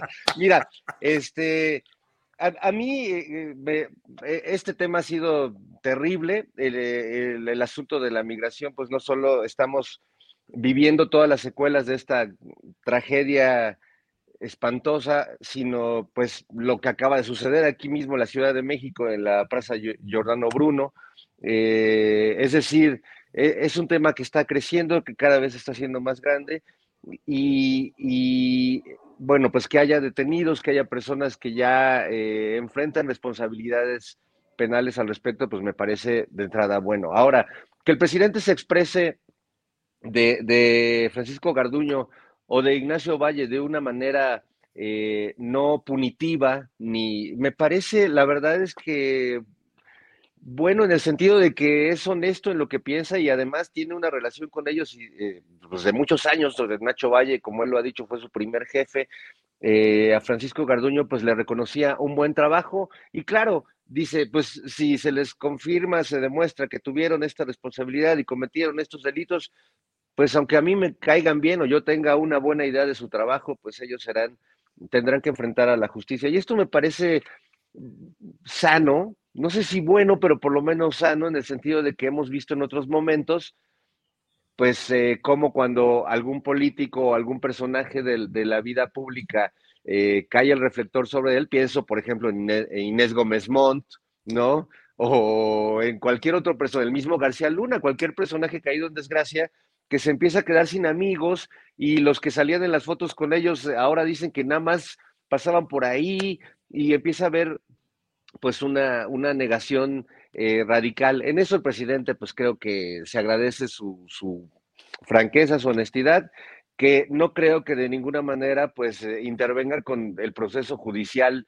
que, que están viviendo estos personajes, ¿no? Y, y ya, y finalmente el juicio público, ¿no? A, lo que eh, respecta a estos dos personajes, por lo menos que acabo de mencionar, ¿no? Creo que eh, pues el camino era ese, tiene que haber responsables, no puede pasar así como si nada hubiera sucedido, eh, se tiene que esclarecer completamente como creo que se ha venido esclareciendo el suceso y, y la- las fallas que hubo, pero bueno, la tragedia no deja de ser tragedia, el dolor no deja de estar ahí y el problema o esta situación con los migrantes pues tampoco deja de ser este, nada halagüeña hacia el futuro próximo, ¿no? Bien, gracias, eh, gracias Fernando. Son las 2 de la tarde con 50 minutos, ya estamos como siempre en la orillita de nuestro programa antes de despedir para Canal 22. Así es que, Horacio, por favor, eh, postrecito de lo que desees agregar a este programa. Pues el postrecito viene sobre la cuestión de la migración. Yo creo que la cuestión del Instituto Nacional de Migración tendría que verse con el mismo cuidado, con o sin Solalinde. ¿eh? Digo, eh, hoy la, la entrevista parcial que le hiciste a Solalinde por la mala comunicación que tenía el padre Alejandro, que mucho admiro y que mucho respeto, pero también de que en un momento dado, eh, también lo, lo, lo dice Temoris Greco, ¿no? Y yo creo que lo, lo, con todo el respeto que le tenemos al padre Solalinde, bueno, su investidura sí, pero la cuestión de como figura pública, eh, eh, pero de, de, dedicada al sacerdocio, pues obviamente va a estar difícil que, que no esté nada más, más que como consejero. El problema es que, que a quién se va a nombrar también, bueno, ese puede ser un problema o no, si Garduño se queda o no, ¿no? Que ojalá que no, obviamente, porque demostró que no, que no, no, que fue muy inoperante como alguien que reforma o que transforma una institución tan podrida y tan verdaderamente cuestionable como el Instituto Nacional de Migración y que en un momento dado, pues sí, queremos una salida, o si el presidente quiere de veras una salida más eh, viable, exitosa y sobre todo, pues real, ¿no? El problema de la migración es ya empezar a poner los puntos sobre las IES con, Estados Unidos sobre esto del tercer país seguro, pero obviamente pues todos los riesgos que esto implica y sobre todo con el próximo presidente, que ojalá que no sea Trump, ¿no? Ojalá que no, pero bueno, todo indica que probablemente sí. Y eh, por otra parte, eh, pues nombrar a, no nada más nombrar a alguien, es, es modificar ese, esa, esa, esa corporación tan cuestionable, como dije la semana pasada también, educándolos, dándoles cursos de capacitación y de veras castigando a quien, quien se porta mal y quien viole cualquier derecho humano. O sea, no, no puede ser que un instituto que, que, depende de la Secretaría de Gobernación o ahora de Relaciones Exteriores o de lo que sea, esté actuando de una manera tan verdaderamente, tan, tan vomitiva, tan asquerosa, como, como si a sus familiares no les hubieran hecho algo parecido cuando los, cuando, cuando los coyotes los llevaban a, a Estados Unidos y los maltrataban tanto y sufrieron tanto. Es que eh, es que yo no sé si estén vengando de eso o cuál sea la necesidad de venganza o la, la irracionalidad sobre el pisotear los derechos humanos. Entonces, lo de, lo, de migración sí preocupa mucho porque, porque es una cosa que se tiene que atender a corto plazo y parece no haber tiempo para eso, ¿no? Y, y, se tienen que tomar acciones más que la prisión o no prisión o el cese o no cese o el nombramiento o no nombramiento sobre el INDE o no sobre el INDE. Es una cuestión de quienes están trabajando ahí, no de quienes están al frente, de quienes están trabajando ahí, porque por, si, si, la Madre Teresa hubiera estado al frente, o el Papa Francisco, o, Jesucristo mismo al frente del instituto, hubieran hecho lo mismo, porque es gente que no está capacitada, no está educada y es gente, lo siento decirlo, pero la mayoría muy primitiva, muy, con muy malas bases de, de sensibilidad social para tratar con este tipo de gente que viene en verdad con una necesidad primordial y básica de cambiar su, calidad de vida. Bien, Horacio. Ana Francis, eh, postrecito, por favor. Julio, hay que estar bien pendientes del asunto de la aprobación de la ley minera, de la que se empieza a conocer como la ley minera, porque esa es otra, la otra madre de todas las batallas, ¿eh? porque se, se van a poner como changos. Y yo creo que todos nosotros en algún momento seguro hemos participado en alguna manifestación, reportaje, algo contra las mineras que han sido infames en este país. Y es una ley, me parece muy benéfica además, que viene bastante trabajada por las organizaciones de la sociedad civil, que la presenta el presidente, es decir, tiene como todo, todo para, para pasar, pero pues toca un montón de intereses, Julio. Y entonces sí hay que estar como bien almejas con qué va pasando, con qué va pasando por ahí, porque creo que va a ser muy, muy, muy, muy importante. Y luego, ya nomás para abonar un cachito a lo de la migración, Julio, pues, o sea, acabamos de ver justo en la Plaza Giordano Bruno lo que hace la alcaldesa Sandra Cuevas, que es, a que lo repetimos, es este, impresentable como siempre, pero no hay que olvidar que la alcaldesa también responde a quejas de vecinos, es decir, a los vecinos que ven ahí a los migrantes, ¿no? Y entonces se genera toda una suerte de caos, pues, ¿no? Que claro que los migrantes no deberían de estar acampando en ningún parque, es decir, tendrían que tener un lugar, en fin, es una suma de problemas que básicamente nos coloca en decidir si somos de esas personas que pensamos que todas las personas son personas o si seguimos siendo personas de esas que piensan que estas sí, pero estas no. Porque esta onda es radical, o sea, si todos somos personas, entonces todos somos personas de forma radical y hay que entrarle a cuidar de forma radical. Eh, nada más para decir, no voy a defender a Sandra Cuevas jamás, pero Sandra Cuevas representa el pensamiento de mucha gente. Y esa es una cultura que se necesita cambiar, pero ya. Claro, sí, claro. Es que, es que perdón, rápidamente una cita de Gabriel Vargas, como diría Borrella Burrón, muy mal dicho, aunque todos somos del mismo barro, no es igual vacín que jarro, y eso no, no, no, es, no vale, no aplica. Así es. Bueno, pues eh, llegamos a la parte final correspondiente a la transmisión, retransmisión en Canal 22 y seguimos nosotros luego, pero le decimos adiós a Canal 22 en este momento. Gracias desde la mesa del más allá. Bueno, pues regresamos aquí. Fernando Rivera Calderón, te toca postrecito, por favor. Pues eh, yo quisiera eh, cerrar con un poco el tema que nos precedió que es este, celebrar la medalla Belisario Domínguez Elena Poniatowska. Creo que es más allá de lo político, una escritora eh, extraordinaria y un ser entrañable, un, ser verdaderamente maravilloso, eh, genial, divertido y que para muchos, como, como en mi caso, pues ha sido también una maestra de cómo hacer periodismo, de cómo entrevistar y acercarse a las personas con una legítima curiosidad y no con esta sobradez de muchos entrevistadores que más que preguntas buscan que, el entrevistado les confirme sus aseveraciones, ¿no? Entonces, celebro mucho su, vida, su trayectoria, la, entrevista un poco mórbida que le hiciste y, y también, eh, pues, eh, que, vaya a darse esta ceremonia, este, eh, donde el presidente ya anunció que no va a ir, porque este, creo que yo a un lugar donde estuviera Lilita, ella es Kenia López y Xochitl Galvez, la verdad es que yo tampoco iría y no tengo ninguna investidura que cuidar, Julio, pero la verdad es que este, temo por, por, por mi alma. Tanto así tienes por tu alma en una circunstancia así. Bueno, pues. Eh, tienes, tienes, una embabosadura que cuidar. Bueno, pues eh, preparados pues para nuestra, para el próximo aniversario a los 50 años de ejercicio musical de Horacio Franco. Eh, qué fuerza de interpretación qué calidad en tu digitación, en tu manejo del instrumento, además con todos tus instrumentos ahí, tus acompañantes de primera, pero también cuánta fuerza física, Horacio, cuánta fuerza física para aventarte dos horas ahí soplando y trabajando y concentrado. Vaya, vaya, Horacio Franco, gracias por todo, Horacio. Pues gracias a ti, pero se te olvidó de lo principal, que no tiene nada que ver con el Dalai Lama, que es la lengua. O sea, si la lengua, tienes que tener una pronunciación porque uno articula con la lengua. O sea, hagan de cuenta que el arco, en el violín, el arco es lo, lo que pronuncia las notas. En el piano, el, el, este, eh, los dedos, la digitación y la fuerza de los dedos, y es lo que pronuncia, dijéramos, o hace el contacto con el martinete y pronuncia las notas. En, en, este, en un instrumento eh, de aliento es la lengua la que pronuncia las notas. Entonces, tiene uno que tener una condición muscular también de la lengua. Fernando, cállate.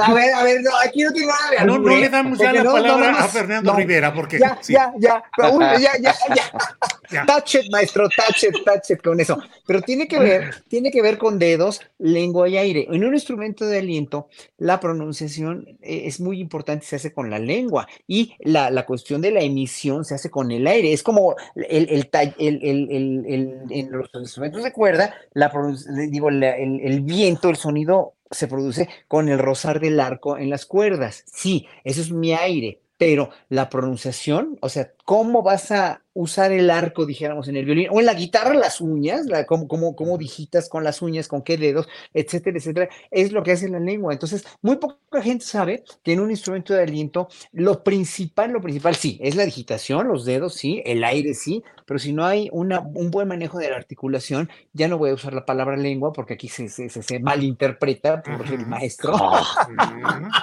y por Al contrario, ya nos gustó más el instrumento a Fernando y a mí. Claro, claro. tienes que tener una condición de lengua y una condición de veras muy especial y trabajar diario eso, ¿eh? Esa es una cuestión muy, muy trabajable. Así que gracias, por esas palabras, Julio. Gracias a todos por haber ido, sobre todo por haberme hecho una de las sorpresas más entrañables y quizás la más hermosa de toda mi vida. Horacio, gracias a ti. Ya que diga Fernando. Fernando Rivera Calderón en este espacio no apto para menores de edad ni para niños. Fernando, por favor. No, yo, yo solo quería hablar de otro atributo aparte de la lengua, que es la memoria de Horacio Franco, porque ah. todos leyeron partituras durante estas dos horas y cacho. Y este, bueno, pues Horacio no leyó la partitura en ningún momento, todo lo traía de memoria, y, me parece que es como aprenderte este, varios libros de memoria de, de, jalón. En cuanto a la lengua, bueno, pues solo puedo decir que es un órgano sexual que incluso sirve para tocar la flauta maravillosamente. Incluso, así es, claro. Bien, Fernando. Ana Francis, para cerrar, por favor. Para cerrar, el remate del chiste de Fernando de hace rato es según los lamas. Ya péguenlo ustedes. Sí, sí, sí. sí. Bueno, pues gracias a los tres. Un placer estar con ustedes. Nos vemos pronto. Hasta luego. Chao a todos. Adiós. Bueno, pues son las tres de la tarde con un minuto. No se vaya porque tenemos todavía el espacio de inclusión con Daniel Roblesaro, recomendaciones de fin de semana y para todo ello está con nosotros mi compañera Adriana Buentello. Adriana. Chucu, chucu, chucu. Ya. Micrófono. Ya, tú mera. No, yo no lo había pagado. Ay, qué raro.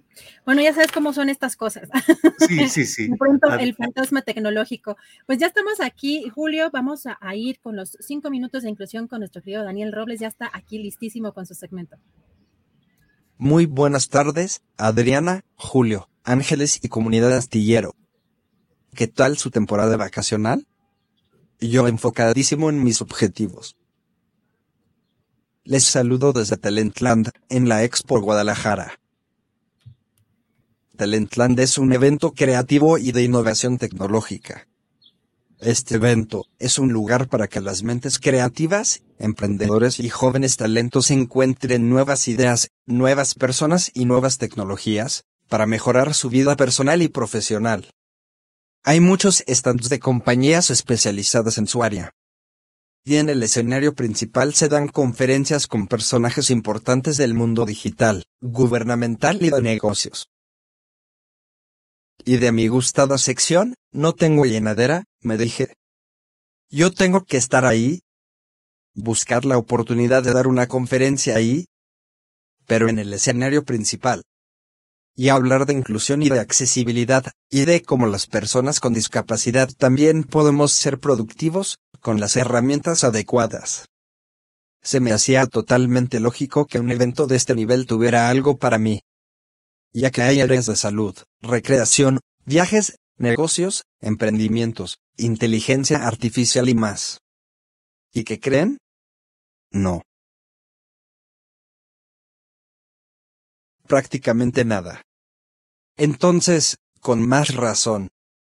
Si los caminos no están hechos, pues hay que construirlos. He andado de metiche. Perdón, dice la señora de la casa, que de relaciones públicas. Dejándome ver en todos lados.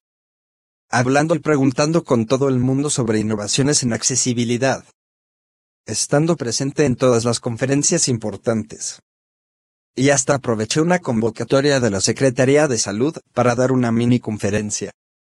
Y se quedaron picados. Casi he comido y dormido aquí.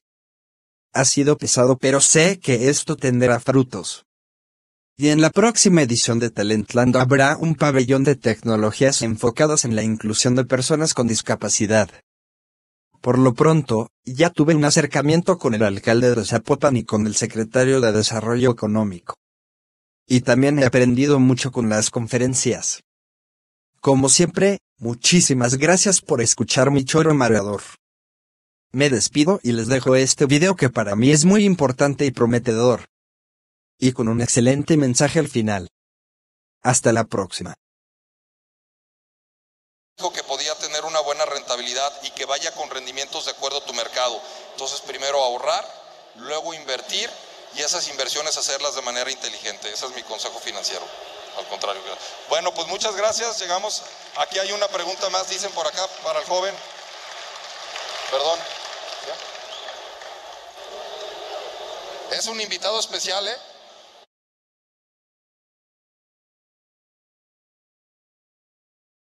Sí, ¿se le podrías pasar el micrófono?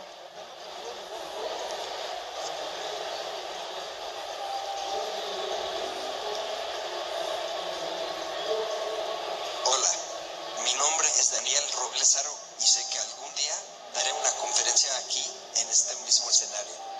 ¿Una persona puede ser su propia empresa? No se escucha muy bien. Si me lo pudiera inclusive usted decir, le voy a agradecer. Es un mensaje a través de una voz sintetizada que utiliza Daniel para comunicarse y dice, hola, mi nombre es Daniel Robles Aro y sé que algún día yo daré una conferencia aquí en este mismo escenario. Y la pregunta es, ¿una persona puede ser su propia empresa? Por supuesto. Gracias Daniel y un aplauso a Daniel que pronto va a dar una conferencia aquí. Por lo menos el primer aplauso ya lo tienes, querido Daniel.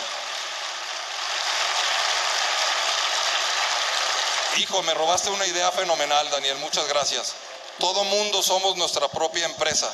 La empresa más importante que tenemos cada quien somos nosotros mismos.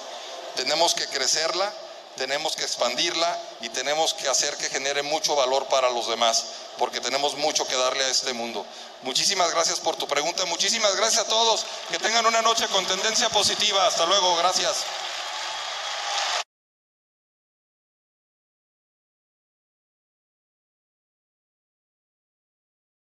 Muchas gracias a Daniel Robles por compartir, por, por, compartir estos momentos tan importantes con la audiencia de Astillero Informa. Y por supuesto, tenemos a María Hahnemann aquí listísima. ¿Cómo estás, querida María? Muy buenas tardes.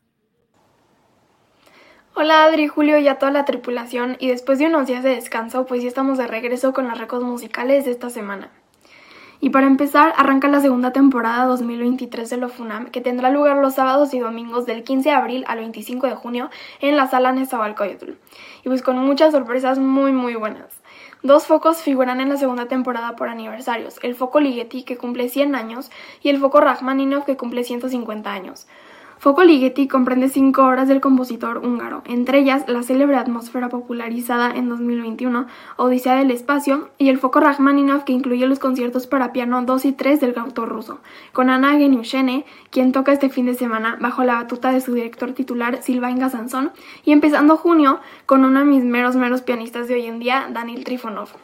Busquen para esta temporada sus boletos. Recuerden que hay el sábado ensayo abierto, entrada a las 9.45 am y totalmente sin costo.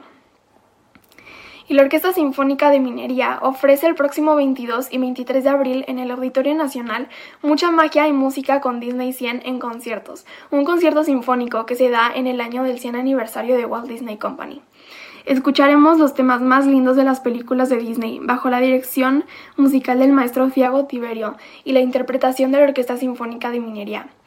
Este espectáculo contará con 30 artistas entre cantantes, bailarines, acróbatas y reunirá a más de 20 de los personajes más entrañables como Mickey Mouse, Minnie Mouse, Goofy, Elsa y Anna, Aladdin y Jasmine, Mary Poppins, La Cenicienta, Blancanieves y La Sirenita, entre otros. No se lo pueden perder. Y tampoco se pueden perder este fin de semana una presentación muy muy especial en el Salón de Recepciones de Almunal a las 11.30 am, mañana sábado, Día Mundial del Arte. Tres grandes concertistas de Bellas Artes nos darán un recital con obras de Brahms, Saint-Saëns y para que nos cuente más de este recital, hoy tenemos en nuestra mini entrevista al gran maestro del piano, Mauricio Nader. Maestro, qué gusto tenerte por estos rumbos.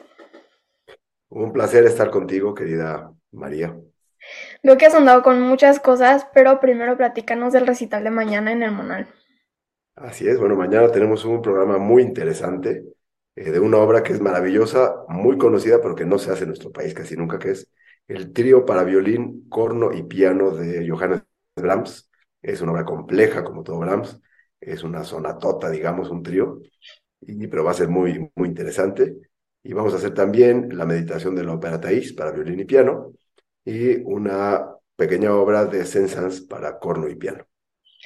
Maestro, vimos que estuviste en la sala principal del palacio en varios eventos, dando cursos. ¿Qué más hay? Pues hay muchas cosas. Tengo programas con cantantes ahora en mayo, con otro violinista, eh, algunos viajes. Voy a estar haciendo eh, algunos conciertos con la Sinfónica de Aguascalientes, con la Sinfónica de la Universidad Autónoma de Nuevo León, muchas masterclasses, cursos, recitales, hay muchísima actividad. Perfecto, pues no dejes de avisarnos, sabes que somos bien fans de tu trabajo y dedicación en este programa. Te mando un abrazote y mucho éxito. Mil gracias por tu tiempo y te mando un abrazo igual. Pues ahí lo tienen al maestro Mauricio Nader, concertista de Bellas Artes. Y ya me les voy, solo que les quiero recordar a la audiencia que Astillero Informa es un proyecto que se autosustenta y vive gracias a sus aportaciones. Aquí las cuentas por si quieren donar. Y los invito a seguirme en las redes. Me encuentran en Facebook, Instagram, Twitter, YouTube y Spotify como María Jane Mambera. Les deseo a todos un feliz y musical fin de semana. Y si tienes un sueño, no te rindas. María Hahnemann por este segmento musical y como cada semana tenemos a nuestro querido Jesús Taylor con las recomendaciones para el fin de semana. ¿Qué nos toca ver, querido Jesús? Buenas tardes. Al de la taza de café deberías de presentarlo, pero ahora no me vieron, ¿verdad? Así como, rápido. Oye, Adriana, yo pensé que te iba a ver en el concierto por ahí de Horacio Franco. Oye, qué bueno se puso, ¿verdad? Muy bueno. Yo tenía años, pero años que no iba al Palacio de Bellas Artes. Creo que la última vez que fui, te vi en un festival de la primavera cuando ibas en el kinder, disfrazada de florecita. Era de mariposa, era de mariposa, pero. Ah, era mariposa, bueno. Pero a mi mamá no le quedó, a mi mamá no le quedó muy bien el disfraz, como ya sabes, ¿no? Así como Lisa Simpson. Este, no, estuvo precioso, estuvo muy bonito el concierto, muy emotivo también y bueno, eh, el maestro Horacio Franco es espectacular, yo me divertí mucho. Estaba hasta arriba, casi llego a la Torre Latino de altura, este, veía medio así con todo chiquito, pero este, me, me la pasé muy bien, muy bien.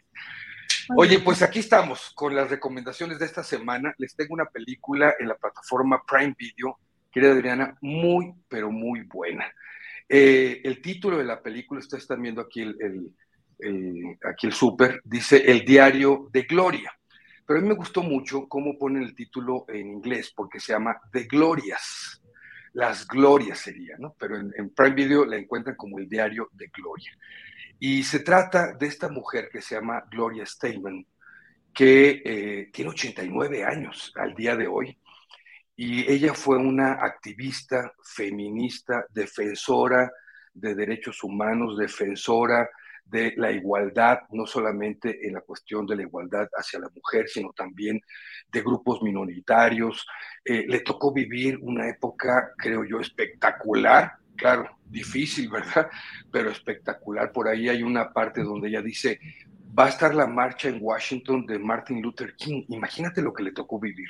Ella nació por allá de los años 30, mediados de los años 30, y eh, pues pronto se dio cuenta, porque entró a trabajar de joven como periodista, eh, pronto se dio cuenta de la misoginia que había en este, en este ámbito del periodismo y en general en la sociedad. La relegaban, igual que la otra película que recomendé hace unas semanas, la relegaban para que cubriera solamente eventos de moda y si quería cubrir algo de política le decían, pues cubre a la esposa del presidente. Y todo esto lo empezó ella a, absorber, ¿verdad? Como, algo importante para cambiar, pero la película nos cuenta su biografía, eh, digamos que en cuatro etapas, desde su infancia, desde que está niña, su adolescencia, su juventud y su adultez. Y, con esto, pues vamos a ver lo que ella vive, lo que ella aprende, lo que ella, digamos, le, le afecta positiva y negativamente, eh, el, entorno familiar, el, entorno de sus padres, cómo se va desarrollando, cómo empieza con los trabajos y, y cómo hace su trabajo de activismo y feminismo que fue un trabajo que impactó a su generación, sobre todo en los años 60 y 70, pero pues el trabajo que una mujer como ella hace, por supuesto, tiene un impacto hacia adelante, hacia, hacia el futuro, incluyendo hasta el día de hoy, ¿sabes? Y me parece algo que me pareció precioso y por eso me gustó mucho el título en inglés, es que a momentos vemos diálogos entre las diferentes glorias. Es decir, vemos platicando eh, a momentos a la niña con, la joven, al adolescente con la adulta, a la adulta con la joven. E, es, un trabajo eh, eh, de, imaginación aparte y, de cinematográfico en cuanto al guion, a la narrativa, que me pareció muy, muy bueno. Es una película que fue bien recibida por la crítica, participó en festivales importantes, si no mal recuerdo, desde el 2020, y tiene eh, muy buenas actuaciones. Está Julianne Moore en, primer, eh, digamos, en primer nivel como actriz más reconocida y Alicia Vikander también, que hace un buen papel. Eh, me parece que es una película de esas imperdibles biográficas para adentrarnos en este trabajo que esta mujer hizo, por si no la conocen o no ubican bien su trabajo, podemos ver, y también su vida personal, que creo que vale mucho la pena enterarse de todo esto, ¿verdad? Esa es la recomendación. Interesante, muy interesante. Y además Julianne Moore, que es una extraordinaria actriz. Así que, pues, para este fin de semana con el Diario de Gloria. Y además, ¿qué, otras recomendaciones tenemos? En, ¿Cuándo te vemos? ¿Te vemos en un ratito más? Sí, eh, eh, por la nochecita, como a las ocho y media, publico la de Netflix, que es una buena película argentina, también bien reconocida por la crítica de estas de que participan en festivales buenos europeos, estuvo en la Cineteca hace unos meses y ayer también publiqué una película muy buena para ver en Star Plus, que ahí les encargo que visiten mis redes sociales, sobre todo el canal de YouTube, que es Taylor Jesús, ahí publico los videos, y mis otras redes también son Taylor Jesús, Instagram, Twitter, eh, por ahí está una, una, en mi Instagram está una foto El Mosquitero, porque así dijeron Mosquitero en lugar de Mosquetero, eh, Julio Astillero, que publiqué del concierto de Horacio Franco, obviamente con sus compañeros, y este, y bueno, ahí, ahí están mis redes sociales, TikTok, Taylor Jesús Cine, y Facebook, lo que Taylor se llevó, también para que ahí me visiten. Perfecto, entonces por la tardecita noche te vemos con la otra recomendación y nos vemos por acá el próximo viernes. Querido Jesús, muchísimas gracias. Un abrazo a todos, gracias. Gracias a Jesús Taylor y recuerden también tenemos cada 15 días recomendaciones de museos y exposiciones con Aldo Sánchez, ya está por acá. Aldo, ¿cómo estás? Buenas tardes. Querida Adriana, muy bien, aquí en pleno verano capitalino. Así es, ¿qué nos tienes? ¿Qué sorpresas nos tienes hoy? Pues la, tengo dos recomendaciones que están padrísimas por diferentes razones, por el recinto que las alberga y por las exposiciones en, sí mismas. Eh, y además, pues para los, las personas que nos ven o que van a visitar próximamente la ciudad de Jalapa, pues hay una gran exposición que ver, ¿no? Entonces, bueno, pues ya sabes que siempre nos gusta hablar también fuera de la ciudad, no todo es la Ciudad de México, ¿no? Entonces, pues la primera exposición se trata ni más ni menos que de eh, Elisa Malo, una artista de la Ciudad de México, que es, para mi gusto, una de las artistas más interesantes de la escena contemporánea, y presenta una exposición titulada Suave Remanso. Esta exposición, pues, explora el tema del sueño, lo onírico, eh, a través del dibujo expandido. Es decir, digamos, ella dibuja con aerógrafo sobre estas grandes sábanas satinadas y donde utiliza, bueno, pues diferentes símbolos que están presentes y que son representativos del sueño, las almohadas, este tipo de texturas y este tipo de símbolos que nos aparecen constantemente en los sueños, ¿no? Como puertas o o, digamos seres inquietantes como insectos, ¿no? Entonces, para ella, em, el, sueño, el momento del sueño, em, es, un, es un momento que se puede aprovechar para la creación. Em, ese, tenemos un momento de lucidez dentro del sueño y eso es lo que ella aprovecha, reinterpreta, utiliza para crear toda esta imaginería que componen sus dibujos, ¿no? Y bueno, pues Elisa Malo es egresada de la, de la Esmeralda, de la prestigiosa Escuela de Arte eh, de México, y de Soma, que es una de, escuela que ha adquirido mucho, mucho prestigio nacional e internacional eh, y que está ubicada en la Ciudad de México. Entonces, em, también es importante decir que la Galería de Arte Contemporáneo de Jalapa presenta eh, festivales de video como Videotitlán, entonces, pues esta galería está ubicada en Jalapeños Ilustres 135 en el centro de la, ciudad de Jalapa. De martes a domingo de 10 a 6 pm se pueden visitar las exposiciones y pues es un, es un lugar, eh, pues la verdad, extraordinario en esa ciudad tan hermosa que es, que es Jalapa, ¿no? Entonces, Elisa Malon pues nos invita a pensar en el sueño como, como ese vínculo con, la realidad, con la vigilia, con nuestra cotidianidad y la manera en que ella incorpora eh, esos momentos del sueño a su arte, pues también nos invita, ¿no? Nosotros, a nosotros a pues a tomar más en cuenta esto, todo lo que sucede en ese momento del sueño. Hay que recordar que cuánto, cuántas horas nos pasamos dormidos, ¿no? De nuestras vidas. Entonces, ese, ese aprovechamiento y esa capacidad de vivir nuestros sueños, pues creo que eso es algo que debemos este, explotar. El tema del, del, onírico en el arte, bueno, pues digo, se ha utilizado desde el surrealismo y otras tendencias, pero aquí eh, Elisa Malo pues lo hace ese vínculo con el dibujo y el, sueño, ¿no? Y bueno, y por otro lado, pues el otro, te, decía yo que, este, que pues vale la pena los recintos donde se presentan, ¿no? Pues es una exposición en el Museo del Chopo, y yo estoy seguro, Adriana, que tú habrás ido al, cinematógrafo del Chopo eh, en la década de los 90, al Tianguis del Chopo, ¿no? Todos estamos ligados íntimamente a esa palabra, ¿no? Del chopo. Seguramente Así es, Aldo. discos ahí. Así es, Aldo. A ver, ¿qué encontramos ahí, Aldo? Cuéntanos. Pues es una, es una exposición de Noé Martínez. Para quienes no sepan, también brevemente, ¿no? Este, mm, eh, el, eh, eh, el, Museo del Chopo es un, es un, tiene una historia muy interesante, ¿no? Porque, bueno, es un edificio que se, em, se construye en 1902 en Alemania Em, y que se trae a México en 1905. Está hecho de acero, o sea, de hierro y de cristal. Entonces, eh, y bueno, finalmente se inaugura en 1913 como Museo de Historia Natural. Y eh, no, pues así se mantiene hasta el 64, que ya todo, toda esa colección de historia natural se va a Chapultepec, al nuevo Museo de Historia Natural.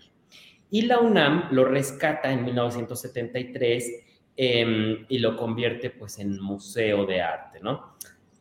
Ahora, en la década, para 1980, eh, pues se lleva a cabo toda una iniciativa de rock, de, de, rockeros eh, jóvenes, y entonces, eh, por iniciativa del Chopo, ¿no? Y entonces ahí se presentan pues grupos como Ritmos Peligrosos, este, Kenny Los Eléctricos, Botellita de Jerez, el Tri. Entonces es un museo que además de que ha sido muy importante para las artes visuales, pues fue muy importante para la juventud de los 80. Eh, y a partir de ahí, de la primera feria de discos y libros que decide organizar el Museo del Chopo, es que nace el Tianguis del Chopo. Entonces, eh, pues es un museo con una historia muy, muy importante. Y Noé Martínez nos presenta en este museo una exposición titulada El cuerpo es más grande que, que la historia. Es un artista que explora las, eh, las nociones de la esclavitud en México, que es una cosa que, como tú sabes, está absolutamente soterrada en, en, en México, ¿no? En México nunca hubo esclavismo y nunca este, y no hay, y es algo de lo que nadie este, habla, de la esclavitud en Yucatán, de la esclavitud, bueno, en, todo el país, ¿no? Y entonces, en Noé Martínez se centra en la cultura huasteca y presenta esta serie de dibujos em, que están acomodados de la misma manera en que estaban acomodados las personas esclavas que venían de África y que desembarcaban en México, ¿no? a partir de relatos, de, material de archivo, de trabajo de campo, Noé Martínez integra toda esta exposición eh, en la que habla acerca del sufrimiento que representa esta, estas prácticas capitalistas y, bueno, capitalistas e imperialistas, coloniales, ¿no? Esto es algo que empieza desde el, desde el, desde el virreinato, ¿no? Y bueno, Noé Martínez también es egresado de, la Esmeralda y bueno, ha expuesto, en, es un artista ya internacional, de joven, pero digamos que ha expuesto en, España, Estados Unidos, Corea, Colombia, etcétera. Y bueno, es una oportunidad para eh, reflexionar acerca de estos temas y para conocer o revisitar el Museo del Chopo. Perfecto, Aldo. Muchísimas gracias por estas recomendaciones. Además, una para quienes andan en Veracruz o quienes viven en Veracruz. Tenemos aquí también esas opciones y nos vemos en 15 días. Aldo, muchísimas gracias. Buen fin de semana. Nos vemos en 15 días y creo que no dije la, dirección del Chopo, que todo, mucha gente la conoce, pero para quien no, está en Enrique González Martínez, número 10, Santa María la Ribera. Se llega por Metro San Cosme, por el Metrobús Revolución y está abierto de miércoles a domingo de 11 y media a 6 de la tarde. Perfecto, Aldo. Muchísimas gracias. Gracias a ti, Adriana. Un abrazo, Aldo Sánchez, y regresamos para cerrar ya esta emisión de este viernes con nuestro querido Julio Astillero. Julio, pues ya cerrando este viernes, como que siempre sí salió el sol, ¿verdad? O sea, sí. Sí, pues sí, ¿no? ¿Eh? Ya está un poquito, al menos acá está tantito nublado, pero, pero bueno, ahí está todo. Adriana, qué intensa la semana, qué intenso hoy. Eh, fue un programa excelente el que armaste y el que propiciaste para nuestra audiencia junto con la tripulación astillero y la verdad, pues un chorro de información y de temas interesantes, Adriana. Así es, Julio, muchas gracias. Y pues fíjate, tenemos para cerrar más información importante. Nada más comentar un tuit, porque este tuit, pues sí es eh, importante el comentar pues que la Secretaría de Gobernación, el titular Adán Augusto López Hernández, señala esto en este tuit, la coordinación entre poderes siempre rendirá frutos, estamos obligados a dejar las diferencias a un lado por el beneficio del pueblo. Hoy estuve en la Suprema Corte de Justicia de la Nación y tratamos el tema de la Guardia Nacional para fortalecer la seguridad en lo inmediato y en beneficio de las familias mexicanas. Así que esto, pues importante también mencionar, Julio, dentro de lo que está pasando el día de hoy, que pues mucha, mucha información, pero también la implicación que tiene que el titular de la Secretaría de Gobernación haya estado en la Suprema Corte de Justicia de la Nación. Sí, en ese marco de distancia que parecía ahondarse entre la nueva presidencia de la Suprema Corte de Justicia de la Nación a cargo de la ministra Norma Piña y que parecería que se cerraba ese espacio de necesaria interlocución. Los poderes tienen que dialogar. Ya veremos qué tanto esto implica, pues una en un sentido o en otro, lo que es una decisión trascendente la que está por darse, Adriana, en el sentido de la ponencia que presenta uno de los ministros, González Alcántara y Carrancá, eh, quien um, plantea que debe declararse como inconstitucional la transferencia de la Guardia Nacional a la Secretaría de la Defensa Nacional. Eso de aprobarse en el pleno que se realizará de la Suprema Corte, pues sería un golpe muy duro a todo el proceso de manejo gubernamental en materia de combate al narcotráfico y al crimen organizado. Está, es muy complicado todo lo que se derivaría de esa resolución, pero bueno, ahí está ese terreno, Adriana. Vamos a estar eh, pues con este tema y con muchos otros más. El presidente ha expresado su preocupación por este proyecto y lo que implicaría. Menciona mucho el tema de García Luna, que sería pues regresar a ese sistema que impuso este personaje y veremos eh, pues en qué termina. Pero mientras tanto, Julio, hoy eh, un descansito, pero no sé, ayer te vimos en la videocharla, ¿hoy te toca descansito o vas a echarte una videocharla? No, pues ya, ya abrimos la, ya interrumpirle el descanso, ya hoy a las nueve de la noche tendremos una videocharla astillada precisamente sobre el tema de lo que significa este movimiento en el tablero de ajedrez de Estados Unidos respecto a la orden de o el proceso que inicia contra 28 miembros del cártel de Sinaloa. Es una jugada muy fuerte, muy ruda y veremos cuál es el siguiente movimiento de México en ese sentido. Eh, cierro nada más, Adriana, comentando que hubo insistentes versiones de que Ovidio Guzmán estaba siendo trasladado a un hospital luego de una presunta riña en la cárcel de alta seguridad donde está, pero las autoridades han señalado que no hay tal, que no hubo traslado de Ovidio Guzmán, sino que fue de otro interno que sí habría sido trasladado a un hospital de nombre Ovidio pero que no es Ovidio Guzmán, el hijo del famoso personaje eh, que no menciono su nombre y apellido porque luego nos desmonetizan hasta por la propia evocación del apodo de este personaje joaquinesco, Adriana. de los chapiros, ¿cómo era? Los chapiros. Los chapiros, así le voy a poner título a ver si el algoritmo de YouTube no capta el asunto todavía. Los chapiros, eh, videocharla sobre los chapiros y la consecuencia para México y para China. Bueno, pues ahí está la videocharla de ayer en la que hablo sobre el tema Notimex, que fue el que me hizo romper las semi vacaciones y hacer esa videocharla. Y hoy tendremos otra a las nueve de la Oye, y Julio, y lo que dijo hoy el presidente, que dijo que no se iría a, le preguntan si invitaría a, San Juan a su gabinete, dice sí, pero dice, pues no al gabinete, la veremos probablemente próximamente en medios públicos, ¿no? Pues sí, así es. Déjame quedarme calladito ante todo esto, Adriana. Porque, no, yo nomás sabes, ¿cómo, ¿cómo, es este que amarrando una... No, no, no, se vale, se vale. Oye, es que luego hay quienes creen que el hacer preguntas o entrevistas implica el que uno vaya o en consonancia con el entrevistado o bien en agresividad con el entrevistado. El que hace las preguntas en el periodismo debe de buscar que haya las respuestas adecuadas desde el punto de vista periodístico de la persona a quien se está entrevistando. Y obviamente que hay que hacer preguntas delicadas, complicadas, que saquen de su lógica o su narrativa al entrevistado, pues si no, entonces imagínate. Y en ocasiones los entrevistados por sí mismos van diciendo, soltando cosas que dice uno, ni para qué lo interrumpas, déjalo que hable y que diga todo porque está en ese plan. Entonces, y luego también hay quienes dicen, ¡Eh! te callaron la boca. No, pues es que no es debate.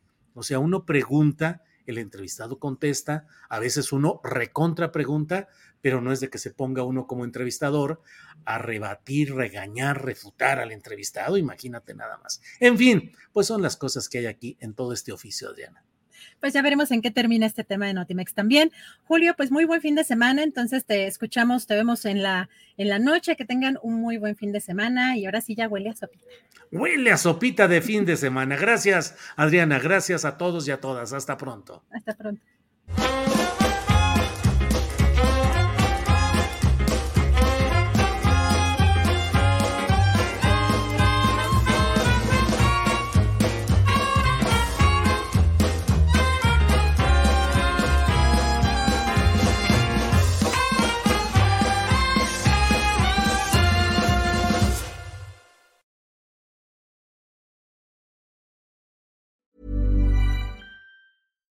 Hi, I'm Daniel, founder of Pretty Litter. Cats and cat owners deserve better than any old fashioned litter. That's why I teamed up with scientists and veterinarians to create Pretty Litter. Its innovative crystal formula has superior odor control and weighs up to 80% less than clay litter. Pretty Litter even monitors health by changing colors to help detect early signs of potential illness. It's the world's smartest kitty litter. Go to prettylitter.com and use code ACAST for 20% off your first order and a free cat toy. Terms and conditions apply. See site for details.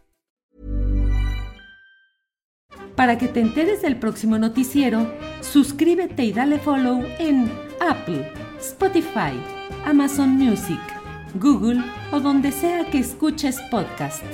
Te invitamos a visitar nuestra página julioastillero.com.